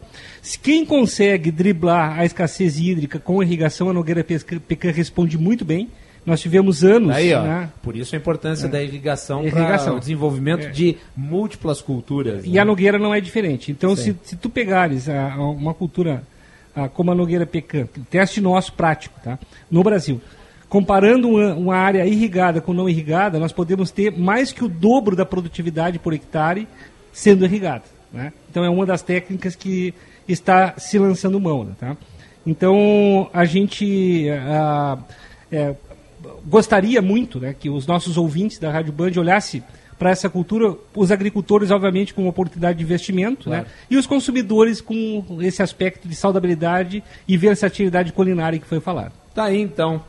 Meu caro Edson Ortiz, muito obrigado pela participação aqui na Band. Parabéns pelo trabalho junto à Muito e também à ABNC, que é a Associação Brasileira de Nozes e Castanhas. Tenho certeza absoluta que, assim como nós tratamos em outras oportunidades, por exemplo, do ramo da olivicultura, né, que se tornou proeminente no Rio Grande do Sul, eh, o da Nogueira Pecan também vai ser eh, cada vez mais notório ganhar espaço no debate sobre a exportação, a produtividade e aquilo que é produzido no Rio Grande do Sul como algo de extraordinário, inclusive consumido em outros lugares do mundo. Exatamente. E fica o convite para quem quiser nos visitar. Estamos junto com a Florestas Comerciais aqui na Materna, aqui na Expo Direto, tirando dúvidas de quem estiver visitando a feira. Muito obrigado, um grande abraço a todos. E dá para fazer uma provinha lá do produto. Degustação livre. Ah, aí sim, aí sim. Então você que está aqui transitando pela Expo Direto, apareça lá para degustar, né, uma nogueira pecan, que é uma, uma delícia. Meu caro Ortiz, muito obrigado pela participação. Um grande abraço a todos, né? Muita parceria aí, inclusive, aí. na, no fomento da Nogueira com o Cicred, que parece que é o teu próximo convidado. Isso, aí, eles né? vão entrar aqui Temos na sequência. Uma grande parceria para fomento e incentivo às culturas aí. Obrigado. Muito bem, tá então. Vamos, vamos com o repórter Bandeirantes. Na sequência, vamos falar de crédito rural, que é muito importante. Aqui no Bastidores do Poder, direto de Não Me Toque na 23 edição da Expo Direto. Repórter Bandeirantes é um oferecimento de Grupo Souza Lima. Eficiência em Segurança e Serviços. Repórter Bandeirantes. Olá, boa tarde. As micro e pequenas empresas foram responsáveis por 80% dos empregos no Brasil em 2022. O setor contribuiu e muito com a retomada das atividades econômicas após o período de mais restrições impostas pela pandemia. Segundo o presidente do Sebrae, os incentivos da entidade, como orientação de crédito, foram fundamentais para a superação das dificuldades. Em entrevista à Rádio Bandeirantes, no jornal Gente, Carlos Melles disse que agora há um empenho do programa Brasil Mais, que busca dar produtividade para aumentar o faturamento das empresas. Nós estamos trabalhando muito na geração de emprego, na produtividade, consequentemente na renda e na sustentabilidade. Vai depender, sim, taxas de juros, vai depender, sim, de inflação, mas se depender da vontade do brasileiro de prosperar, de empreender, nós vamos ter surpresas positivas. Só no ano passado, o Sebrae realizou quase 22 milhões e meio de atendimentos a micro e pequenas empresas, segundo Carlos Melles. Atualmente, um em cada quatro empreendedores recebe o apoio da entidade em todo o país. Para o presidente do Sebrae, além do suporte na parte financeira e de produção, é preciso aproximar o setor das novas oportunidades criadas pela digitalização. As parcerias que nós fizemos com o WhatsApp, com o Instagram, com o Facebook, o pequeno empresário dizia assim: Eu não sou digital. Quando nós mostramos para ele, trabalhando com muita pesquisa, com a Fundação Getúlio Vargas, com a Fundação Dom Cabral, com o IBGE, trabalhando sempre muito balizado em números e em pesquisa. Quando nós mostramos que 83% estava vendendo pelo WhatsApp, ele se deu conta que era digital sem saber que era digital. Ou seja, essa adaptação e a procura por cursos foi uma coisa avassaladora. Hoje, o Sebrae conta com cerca de 7 mil consultores e já há um planejamento para a contratação de mais 5 mil novos agentes.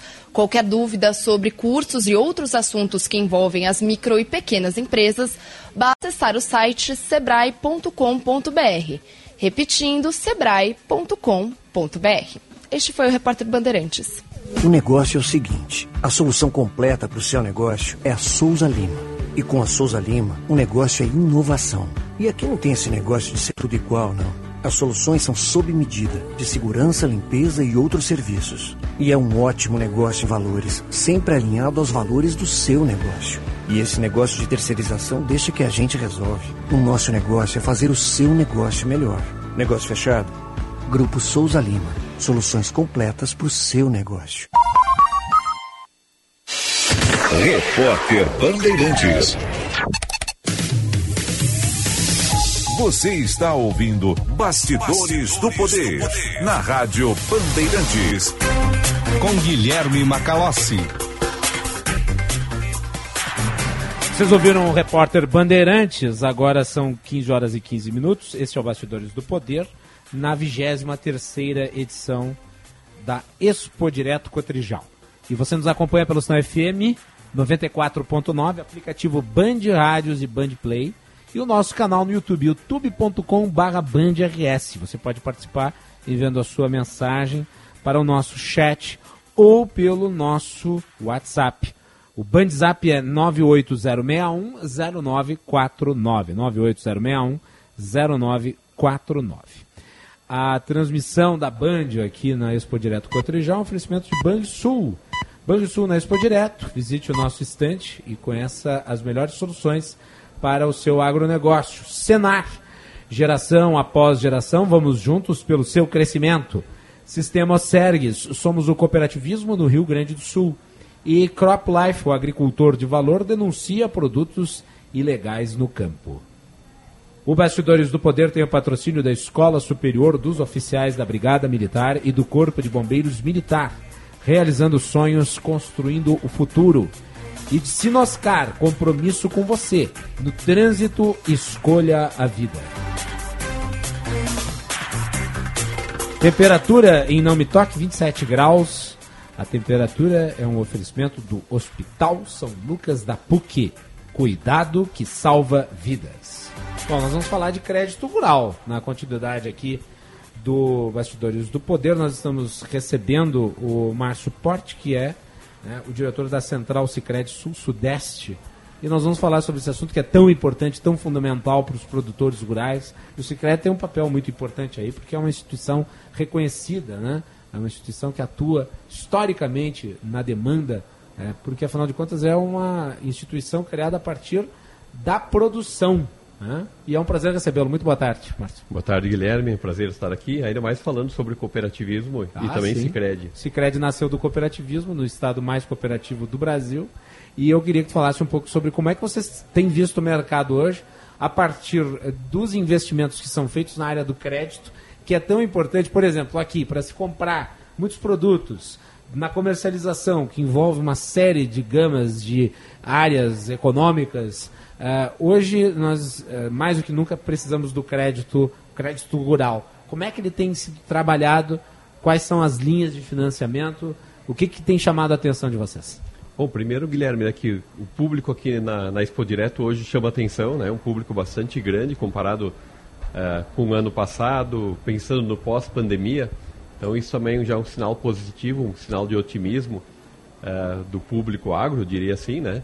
Pelo menos Sim trazendo todo esse movimento, essa vida aqui para o parque. É muito bom, de fato, ver tantas pessoas circulando e se identificando e olhando novas tecnologias e olhando também a questão de investimento, seja em maquinário, seja em uh, a própria tecnologia. Né? Nós temos aqui espaços com, com drones, tem aqui energia solar, irrigação, tantas diferentes uh, questões né, que o público agro procura tanto.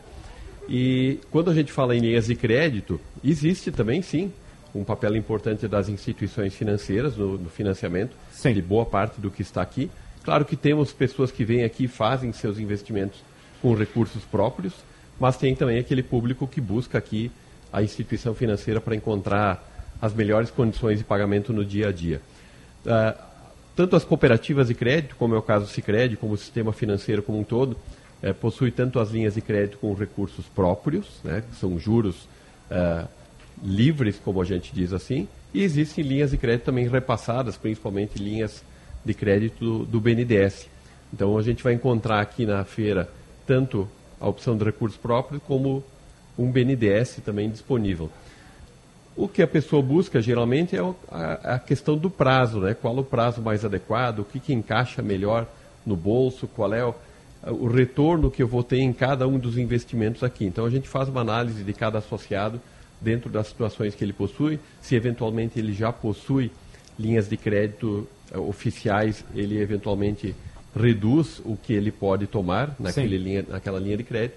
E muitas vezes a, a solução para o associado é uma linha de crédito da própria cooperativa, que é também uma, uma taxa de juros competitiva. E quando a gente fala, fala em taxa de juros para o E aí, rural, vou fazer né? uma pergunta, vou fazer uma pergunta que pode ser considerada ardilosa, mas é, ela é necessária. Dado que nós temos uma Selic de 13,75% e ela é a taxa de juros referencial no país, é, é possível praticar taxas de juros é, no mercado que sejam competitivas? Como é que funciona isso? Como é que vocês trabalham para serem competitivos, mesmo tendo uma condição macroeconômica que possa ser considerada, como é o caso da brasileira, uh, um tanto quanto delicada, para dizer o mínimo.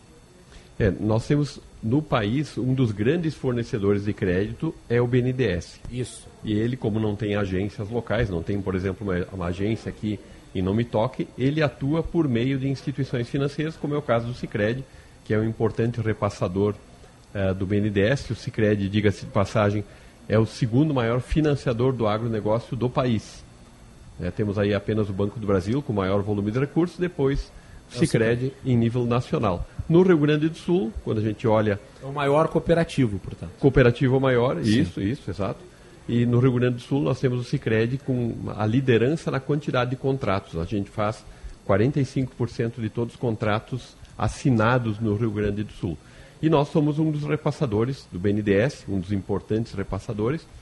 E quando a gente fala em linha de crédito oficial, fala em BNDES, as taxas de juros são mais compatíveis com a realidade do produtor. Sim, nós vamos encontrar taxas aí de 6, 8, 12% ao ano para o produtor, então são taxas compatíveis. E, eventualmente, quando não existem mais linhas de crédito BNDES, que é o cenário que, por vezes, a gente passa com alguns tipos de investimentos, as próprias cooperativas, no caso do Sicredi, procuram atuar também nessas taxas de juros, citando aí 8% ao ano, 12% ao ano, e aí depende muito se é pequeno produtor, se é médio produtor ou grande produtor, depende do prazo. Mas as cooperativas têm feito um esforço extra, eu diria assim, nesses, nesses últimos anos, para conseguir oferecer para o produtor taxas boas, que sejam abaixo da taxa Selic, e eventualmente, nós temos situações onde as cooperativas operam abaixo da taxa Selic, mesmo tendo um ônus financeiro. Mesmo Elas tendo... bancam Isso. o diferencial de custo, no caso. Exatamente. Porque qual é a origem do cooperativismo, qual é a essência do Sicredi? É um grupo de pessoas que constitui a sua própria instituição financeira para ter eh, melhores benefícios ou co conseguir acessar o mercado da melhor forma possível. Então, por muitas vezes, a cooperativa reduz a sua taxa de juros para beneficiar o associado. Claro que ela faz o cálculo para saber até que ponto ela pode Uhum. reduzir a sua base, mas existem várias situações que, neste momento, o Sicredi está atuando com taxas abaixo do mercado financeiro, pensando no desenvolvimento local da região. Sim. Agora, eu presumo que ah, haja uma dificuldade. Você mesmo mencionou aqui, né, Márcio, que ah, existem ah, mecanismos de se praticar juros de mercado que não onerem tanto os produtores, ah, mas fica ali o prejuízo contabilizado ah, na contratação dessas taxas por conta dessa conjuntura nacional. Presumo que haja uma dificuldade inerente à oferta de crédito eh, e que isso tenha que ser trabalhado pelo governo para que haja uma redução da taxa de juros eh, de referência no país e essa oferta de crédito se amplie. Eu acredito que isso seja eh, viável no médio e no longo prazo, mas é um trabalho que vai ter que ser feito. Agora, uma vez baixando a taxa de juros, eh, essas operações que tu mencionas aqui vão se tornar ainda mais fáceis. presumo. Exato, exato. O- a, a taxa de juros oficial do país ela é um balizador, é um limite, eu diria assim. E, e no momento que a taxa está mais elevada, as taxas de juros naturalmente sobem, né? Eh, para o produtor, nós sentimos pouca, pouca oscilação nos valores das ta- taxas de juros. O que se percebeu foi uma redução nos volumes disponíveis. Então, Uhum. no momento que a gente volta de novo para patamares menores de taxa Selic, nós teremos mais recursos disponíveis. Esse é o aspecto positivo. Quando eu falo das próprias cooperativas atuarem eh, subsidiando recursos, eh, e esse olhar da cooperativa com o desenvolvimento da região, a gente sabe que o produtor conseguindo plantar, mesmo que seja com uma taxa de juros de 10% ao ano, 12% ao ano, o quanto isso irradia na economia local das regiões. E é esse olhar que as cooperativas têm feito. E a gente sabe que essa característica que o, Brasil tem de subsidiar taxas de juros não é algo que se veja em outros países. É uma, então, é uma característica brasileira. Né? isso, então é uma tendência natural que o próprio sistema financeiro, por vários mecanismos, encontre formas de financiar o agronegócio sem que necessariamente tenha que ser com o apoio do governo federal. Então, não necessariamente o BNDES no futuro vai atender toda a necessidade, assim como ele já não atende. Sim. É muito provável que gradativamente ele acabe perdendo essa importância e o próprio sistema financeiro assume um papel mais importante no financiamento com recursos próprios. Antes de fazer a minha última pergunta aqui para o Márcio, eu quero saudar a presença do Alexandre Nepomuceno, que é o chefe da Embrapa Soja. Nós vamos tratar daqui a pouco né, desse assunto tão importante. Né? Hoje teve né, o Fórum da Soja aqui na Expo Direto e os números da, da Emater sobre a soja no Rio Grande do Sul são preocupantes por conta das perdas e a Embrapa tem um papel fundamental no desenvolvimento de tecnologias de produção. Né? A, a Embrapa faz parte, aliás, do desenvolvimento eh, do agronegócio brasileiro né, na formatação que ele existe hoje, porque ela foi responsável pelo desenvolvimento de culturas produtivas de enorme extensão. Então, daqui a pouco nós vamos conversar, Alexandre. Eh, já queria só saudar a sua presença aqui no estúdio da Rádio Bandeirantes. Voltando aqui com o Márcio, Márcio, eh, nós temos várias questões envolvendo o crédito, mas eu queria fazer uma relativa a quem está aqui e quem vai buscar o Cicred, né, uh, para eventualmente contratar uh, os serviços na obtenção do crédito para fazer aquisição de uma máquina agrícola, de um desses modernos sistemas uh, digitalizados ou mesmo dos drones que nós observamos voar aqui na Arena Agro Digital. O que, que vocês têm ofertado? Quais são as linhas que estão presentes aqui na Expo Direto? Bom, primeiro que eh, aqui se faz muita coisa, né? Na, Sim, na muitos feira, negócios. Né? Muitos negócios. As pessoas procuram as mais variadas questões. E nós falamos desde um produtor que tem 3, 4, 5 hectares, até alguém que, que eventualmente tenha mil, dois mil ou mais hectares. Então é um público bastante diverso que circula aqui na feira. E por isso também nós temos uma diversidade muito grande de maquinário, né? para todos os, todas as necessidades, para todos os bolsos e muito produtor aqui olhando sempre o futuro, né? Mesmo quando a gente fala no momento atual de estiagem, assim, não só desse ano, mas também as passadas, a gente sabe que a perspectiva de futuro para o país e para o agronegócio, né? Especificamente o agronegócio, é muito positiva. Quem vem para cá e faz um investimento, ele olha ao longo prazo, porque ele sabe que essa, esse maquinário que ele vai adquirir vai levar 10 anos, eventualmente, para ele liquidar essa operação. Então, ao olharmos linhas de crédito, a gente olha justamente esse horizonte da pessoa, do associado. Eventualmente ele já tem alguma máquina, citando aí uma colheitadeira, e ele precisa uma, uma segunda colheitadeira. Sim. Isso tudo facilita, né, permite de fato a gente verificar qual é a melhor opção para ele, porque pode ser que ele tenha uma taxa de juros mais baixa se o prazo for menor, eventualmente uma taxa um pouco mais elevada se o prazo for maior. Depende muito da característica e esse olhar um a um é o que a gente faz aqui no claro. dia a dia. E a gente procura também dar um apoio para o associado que vem aqui, para o produtor, é, fazendo ele, ele perceber qual é o maquinário que ele de fato precisa. Porque circulando aqui a gente vê máquinas belíssimas, mas eventualmente são incompatíveis com o tamanho de uma pequena propriedade. Sim. E muitas vezes ele fica maravilhado com a tecnologia embarcada e não se dá conta que está além do que ele precisa, e, e ao estar além, isso significa que ele vai ter dificuldades de pagamento. Então, então esse olhar... O Cicred oferece também uma espécie de consultoria na hora da Exatamente. É isso. isso. Como muitos de nossos gerentes entendem muito bem do agro uhum. e, e, conhecem o produtor, visitam o produtor lá no dia a dia, e isso aconteceu inclusive durante a pandemia, mantivemos as visitas.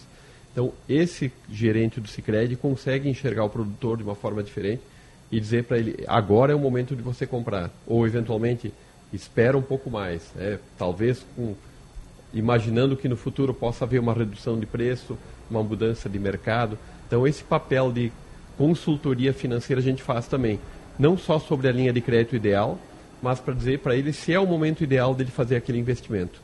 Perfeito. Meu caro Márcio, muito obrigado pela participação aqui no Bastidores do Poder. Desejamos sucesso aí nos negócios, que afinal de contas é importante para todo o estado do Rio Grande do Sul. E nos colocamos à disposição, os microfones da Rádio Bandeirantes ficam à disposição e deixo com a última palavra. Perfeito. Obrigado, Guilherme, pela oportunidade. Agradecer também ao amigo Carlos Toilher, aí, que de longa data já temos aí contatos, está aqui conosco também. E, e, é sempre a proximidade né, com o Grupo Bandeirantes, eu acho muito, muito positivo, né? ainda mais vocês estando aqui narrando, né, dizendo o que está acontecendo no dia a dia aqui da feira. E aí fica o convite para aqueles que que estão em casa e que não vieram para cá, ou que não conhecem, nunca estiveram, para que visitem a feira. Muito importante aí. E visitem o Cicred também. Com certeza. Para conhecer um pouquinho do dia a dia do cooperativismo, do Cicred e da Expo Direto Cotrijal. Muito bem, está aí o Márcio Porte da Central Cicred Sul-Sudeste. Obrigado pela participação aqui no nosso programa. Um bom trabalho aqui na Expo Direto. Obrigado, Guilherme. Boa tarde também. Muito bem. E nós vamos do crédito para a tecnologia na pesquisa. Né? Nós vamos conversar na sequência aqui com o Alexandre Nepomuceno, que é o chefe da Embrapa Soja no Rio Grande do Sul. É isso, Alexandre? Passa para cá aqui onde estava o Márcio. Agora, para enquadrar bem na câmera, meu caro Márcio, muito obrigado pela participação. Seja muito bem-vindo, Alexandre. É sempre um prazer falar com a Embrapa, porque a Embrapa é um orgulho nacional e ela é fundamental para um agronegócio de ponta como esse que o brasileiro tem. Seja muito bem-vindo, boa tarde. Deixa eu ligar aqui o microfone. Aí, agora sim. Opa, agora sim. Obrigado, sim. Guilherme. É realmente uma satisfação para nós estar aqui com vocês da Rádio Bandeirantes, podendo trocar um pouquinho de ideias aí sobre o agronegócio especificamente sobre a cadeia produtiva da soja e as questões relacionadas à sustentabilidade dessa cadeia. É, a sustentabilidade da cadeia, tu falasse bem, né? A, a, soja, ela aqui no Rio Grande do Sul teve uma perda acumulada na safra de verão que foi uma perda muito sensível. Os números da Emater, nós uh, conversamos antes aqui, exatamente sobre isso, eles evidenciam essa situação que é, em certa medida, dramática dos produtores, gera prejuízos e não tem o que fazer. O prejuízo contratado está contratado e a gente só pode lidar com as consequências dele. O que está sendo desenvolvido, o, o que, que, se tem de perspectiva na questão da soja uh, para que essa dependência do clima se atenue? O que, que, é possível fazer e qual é a participação da Embrapa nisso?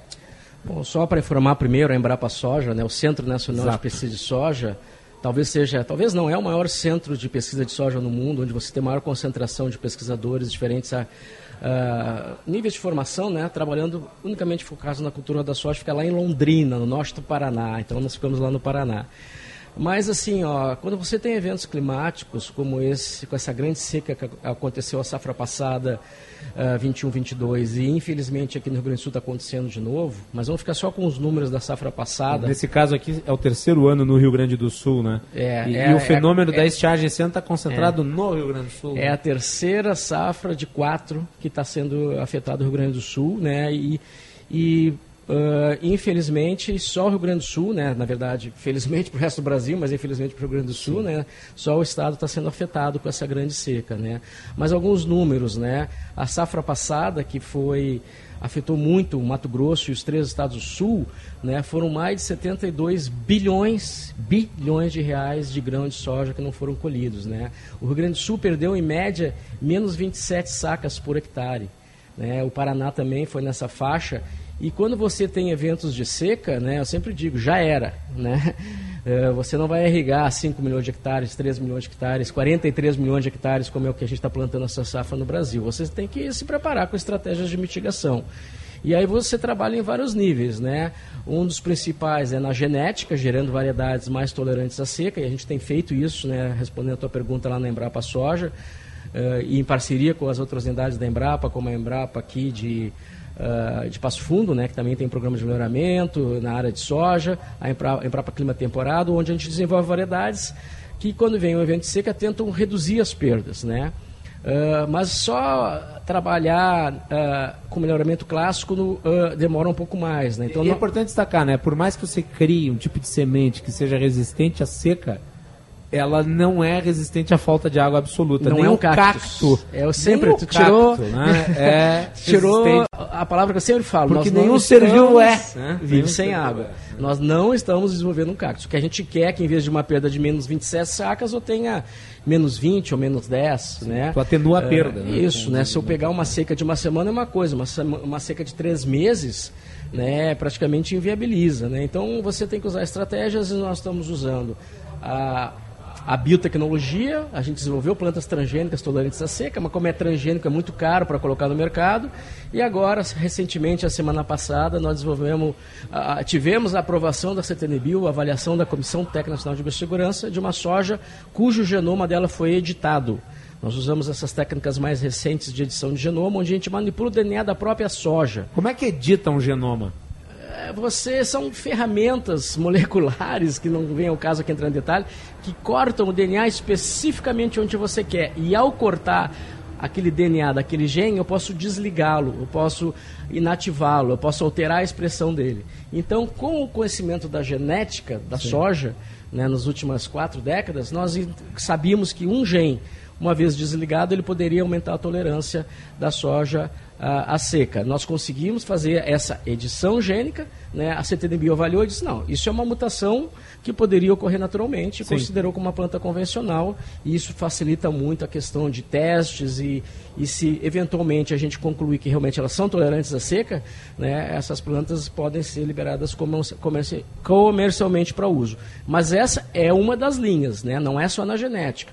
Você tem que trabalhar principalmente com o manejo do seu solo. Né? A gente tem que conseguir, conseguir sequestrar mais água no solo. Isso você faz através do plantio direto, rotação de culturas, tendo cobertura vegetal 365 dias ao ano, com plantas que têm um sistema radiculares mais profundos, que aquela raiz depois apodrece e formam sucos que ajudam a absorver e armazenar água, né? Fora Sim. toda, tu tem que ter um solo com vida para ajudar a degradar essas raízes e uma série de questões que você tem que trabalhar para preservar a água que cai da chuva. E aí eu lhe pergunto, essas novas tecnologias, por exemplo, essas edições novas, essas renderizações genômicas é, que são propiciadas através da pesquisa feita pela Embrapa, elas já estão, uh, elas já estão sendo acessadas pelos produtores em que nível?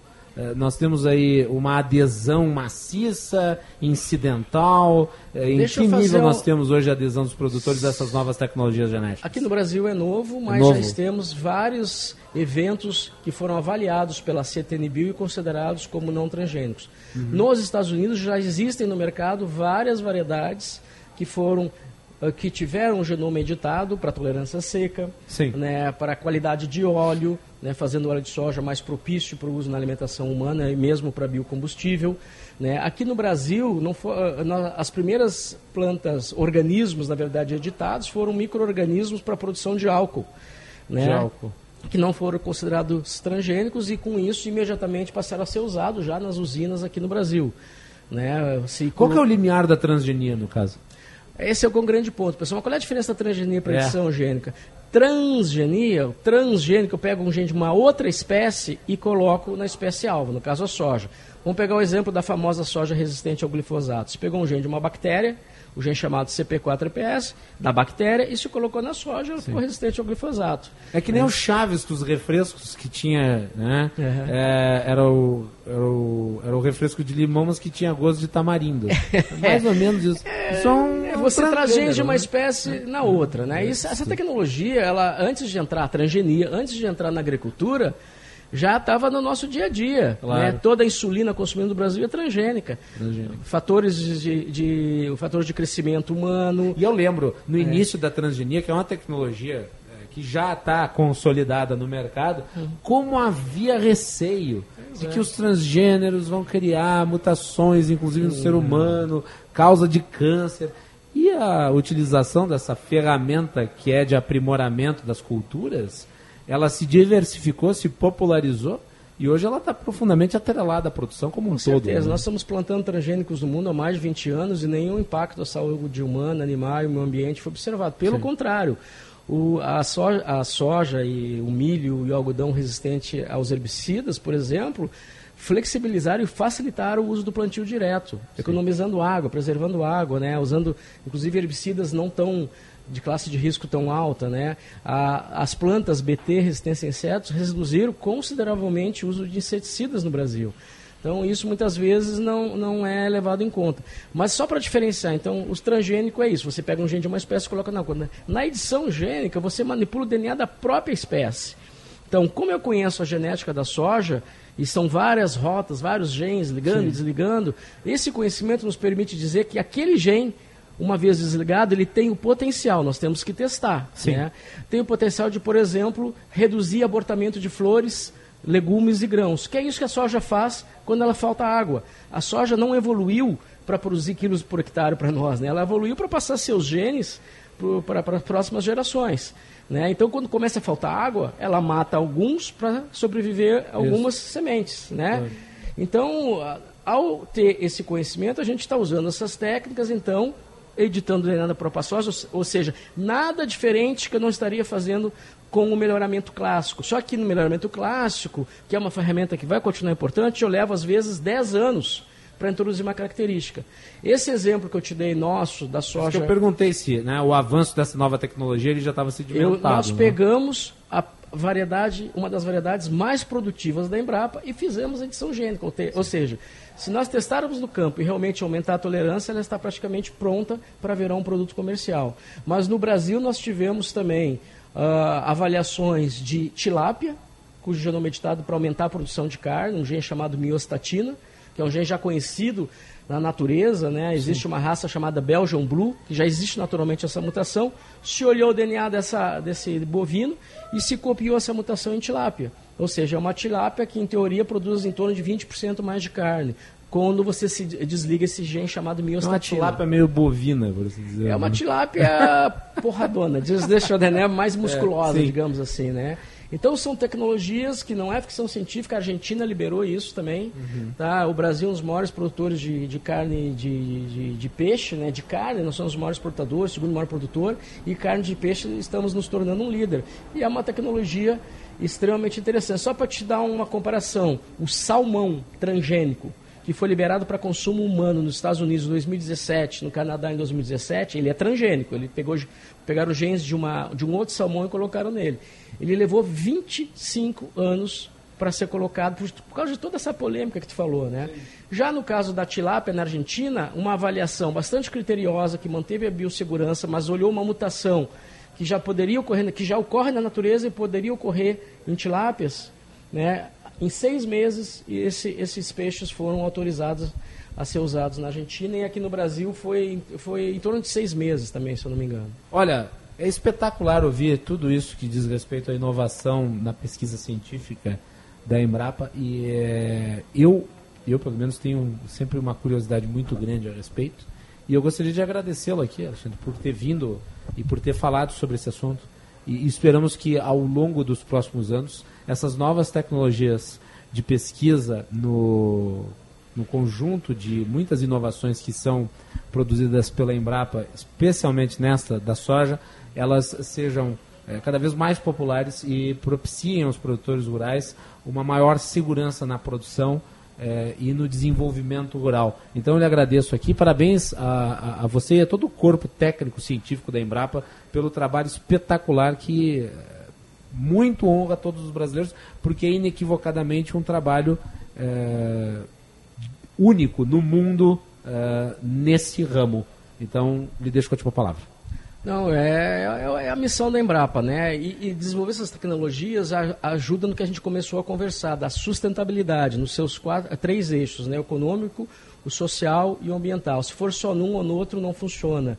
Né? E essas, todas essas técnicas para mitigação de seca, por exemplo, elas são técnicas que ajudam ao aumento da produtividade, ajudam principalmente nas questões de sequestro de carbono, que leva um pouco o que a gente veio falar aqui também na, na, na Expo Direto sobre o programa Soja Baixo Carbono, que é um programa nosso, que visa parametrizar todo o conhecimento científico e fazer com que se possa chegar numa propriedade e analisar se o produtor está usando as melhores práticas de, de, plantio direto, fixação biológica de nitrogênio, né, manejo integrado de pragas e dar um selo para ele de soja baixo carbono. Né? E com isso ele pode de repente conquistar um crédito mais baixo, conquistar um mercado específico e várias outras coisas que podem acontecer com esse tipo de, de, de metodologia. O importante é mostrar que o Brasil uh, não é problema na, com relação à questão das mudanças climáticas. Nós somos solução. Nós somos o único país no planeta que consegue fazer fotossíntese 305 dias por ano, tirar o CO2 do ar, transformar em alimento e o que resta, folha, caule, raiz, é sequestro de carbono. Tá? Então isso é uma coisa muito importante e é um pouco do que a gente está falando aqui na Expo Direto. Muito bem, parabéns aí Alexandre novamente pelo trabalho espetacular da Embrapa, os nossos microfones ficam à disposição e nós vamos para mais um intervalo, voltando para o segmento final da edição de hoje do Bastidores do Poder. Sabia que o Painéis da Engenharia Senge vai falar sobre os desafios da engenheira da Universidade à Atuação Profissional? Eu vi. A ideia é valorizar a presença feminina na engenharia. E será no Dia da Mulher. Isso! Dia 8 de março, a partir das 18h30, no auditório do Senge, ali na Érico Veríssimo 960. Perfeito! Vamos juntas! Participe também dos painéis da Engenharia Senge RS. Inscrições gratuitas em senge.org.br. Economizar é bem você. Comprar na Panvel é você bem. Aproveite a Semana do Consumidor Panvel. Ofertas imperdíveis com até 60% em todas as linhas de produtos, além de cupons de desconto exclusivos no site e no app. É muito mais economia para você. Compre nas lojas, no app, no site e no Alô Panvel. Panvel. Bem você, você bem. Hum, Panvel. Na garagem de ofertas Chevrolet você aproveita. Kits instalados com mão de obra inclusa para Onix e Prisma 2013 a 2018. Kit pastilha e fluido de freios dianteiros. Três vezes de R$ reais. Kit embreagem, três vezes de 426 reais. E ainda, oxi sanitização por três vezes de R$ reais. Acesse chevrolet.com.br. Busque por ofertas de serviços e aproveite. No trânsito escolha a vida. Quem trabalha no agronegócio é sempre um otimista. Sabe como encarar os desafios porque pensa sempre positivo.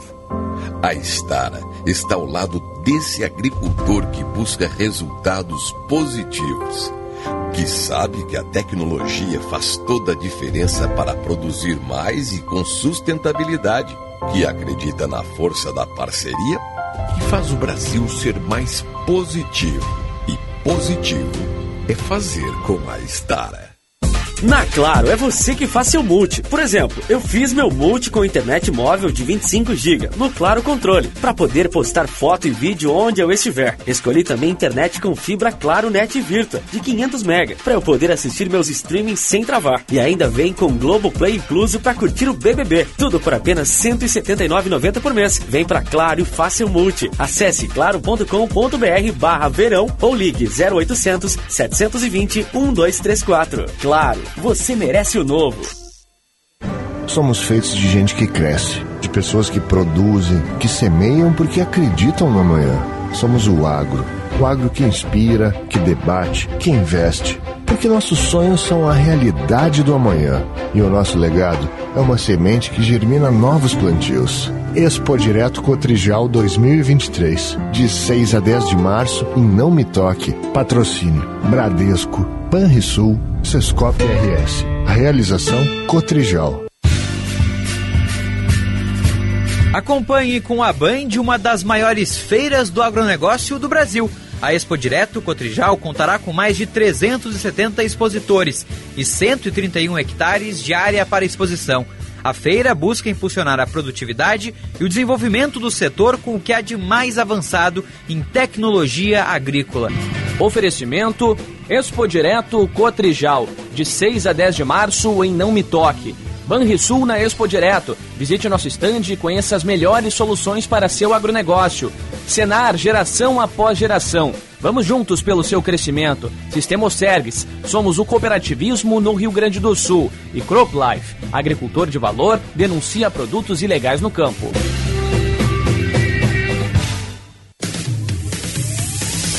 Você está ouvindo Bastidores, do, Poder, na Rádio Bandeirantes. Com Guilherme Macalossi.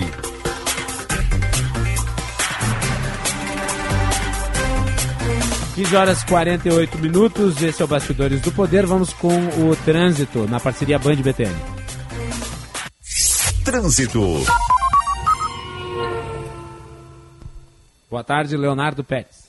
Gravataí é muito mais limpa quando cada um faz a sua parte. Separe o seu lixo corretamente. Prefeitura de Gravataí, cuidar e viver Gravataí. Ocorreu há pouco um acidente no bairro São Geraldo, na Avenida São Pedro, logo depois do cruzamento com a Ceará, uma colisão entre carro e moto. A equipe da IPTC está no local, foi um acidente apenas com danos materiais. Vale a atenção dos motoristas. Saídas de Porto Alegre nesse momento fluindo sem grandes problemas, enquanto isso na BR-116 em Canoas tem trânsito intenso no sentido interior, desde a altura da estação Niterói até as proximidades da Praça do Avião.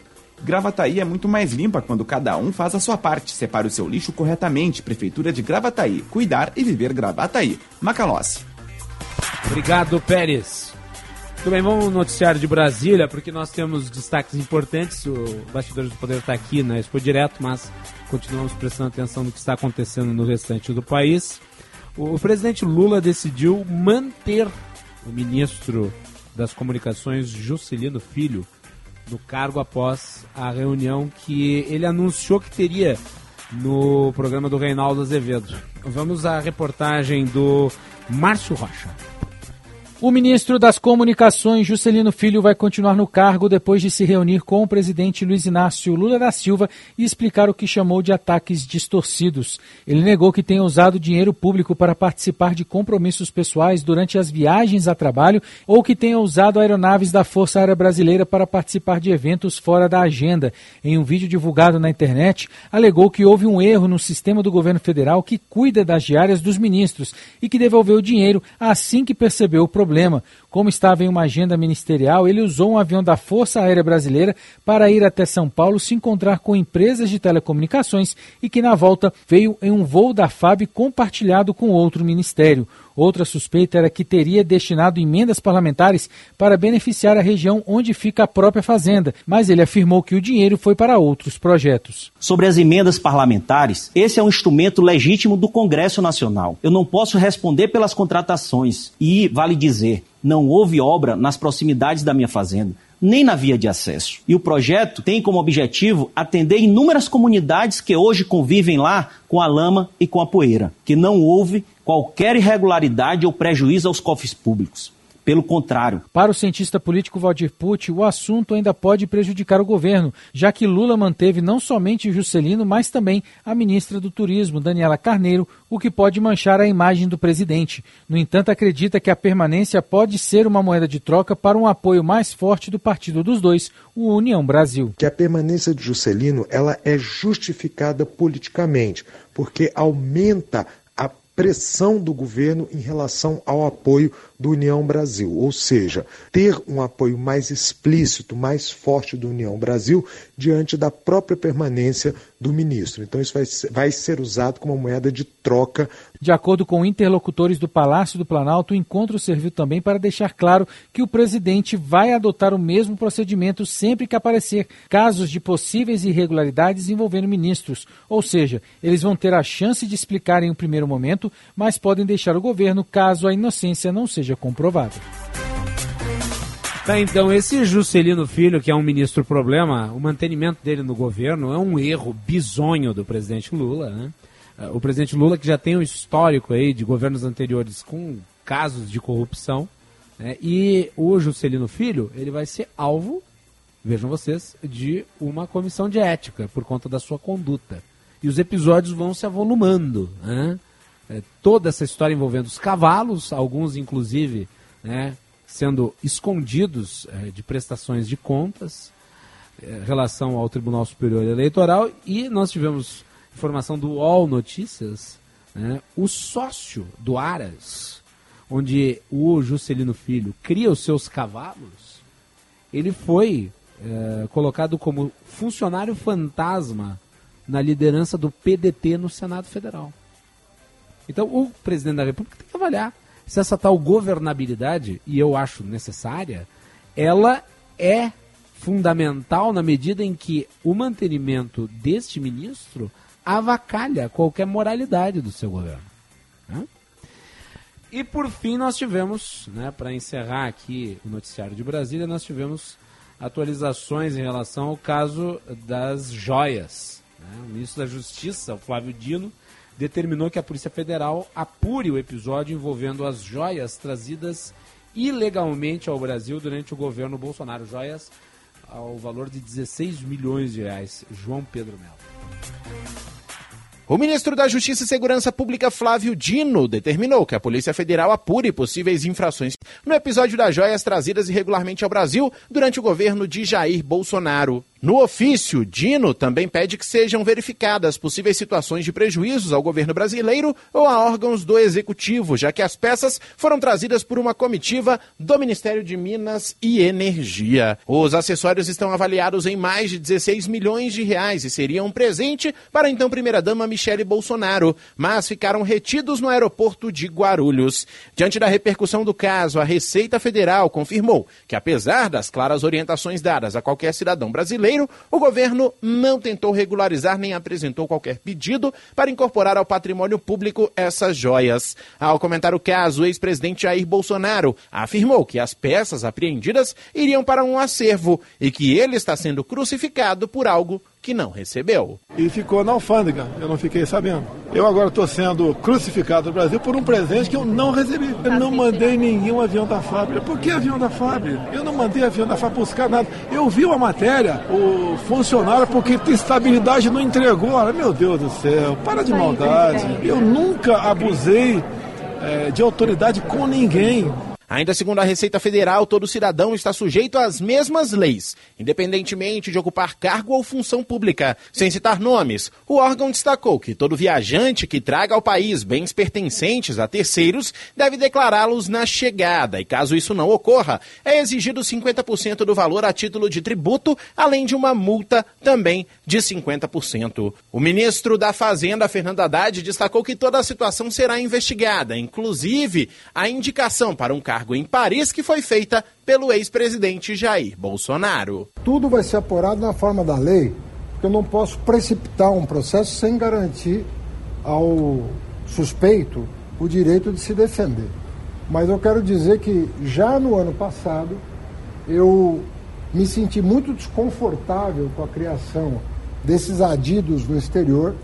Me parecia uma coisa muito imprópria ser feita a toque de caixa da, de maneira a mandar esses servidores para o exterior. Ainda de acordo com a Receita, a incorporação ao patrimônio da União exige um pedido de autoridade competente com justificativa da necessidade e adequação da medida, como, por exemplo, a destinação de joias de valor cultural e histórico relevante a serem destinadas a algum museu. Bom, eu vou terminar o programa fazendo uma pergunta. O que, que é mais imoral? É um cavalo omitido do Tribunal Superior Eleitoral ou uma joia omitida da alfândega? Perguntas que Lula e Bolsonaro deveriam responder. Fechamos aqui, voltamos amanhã.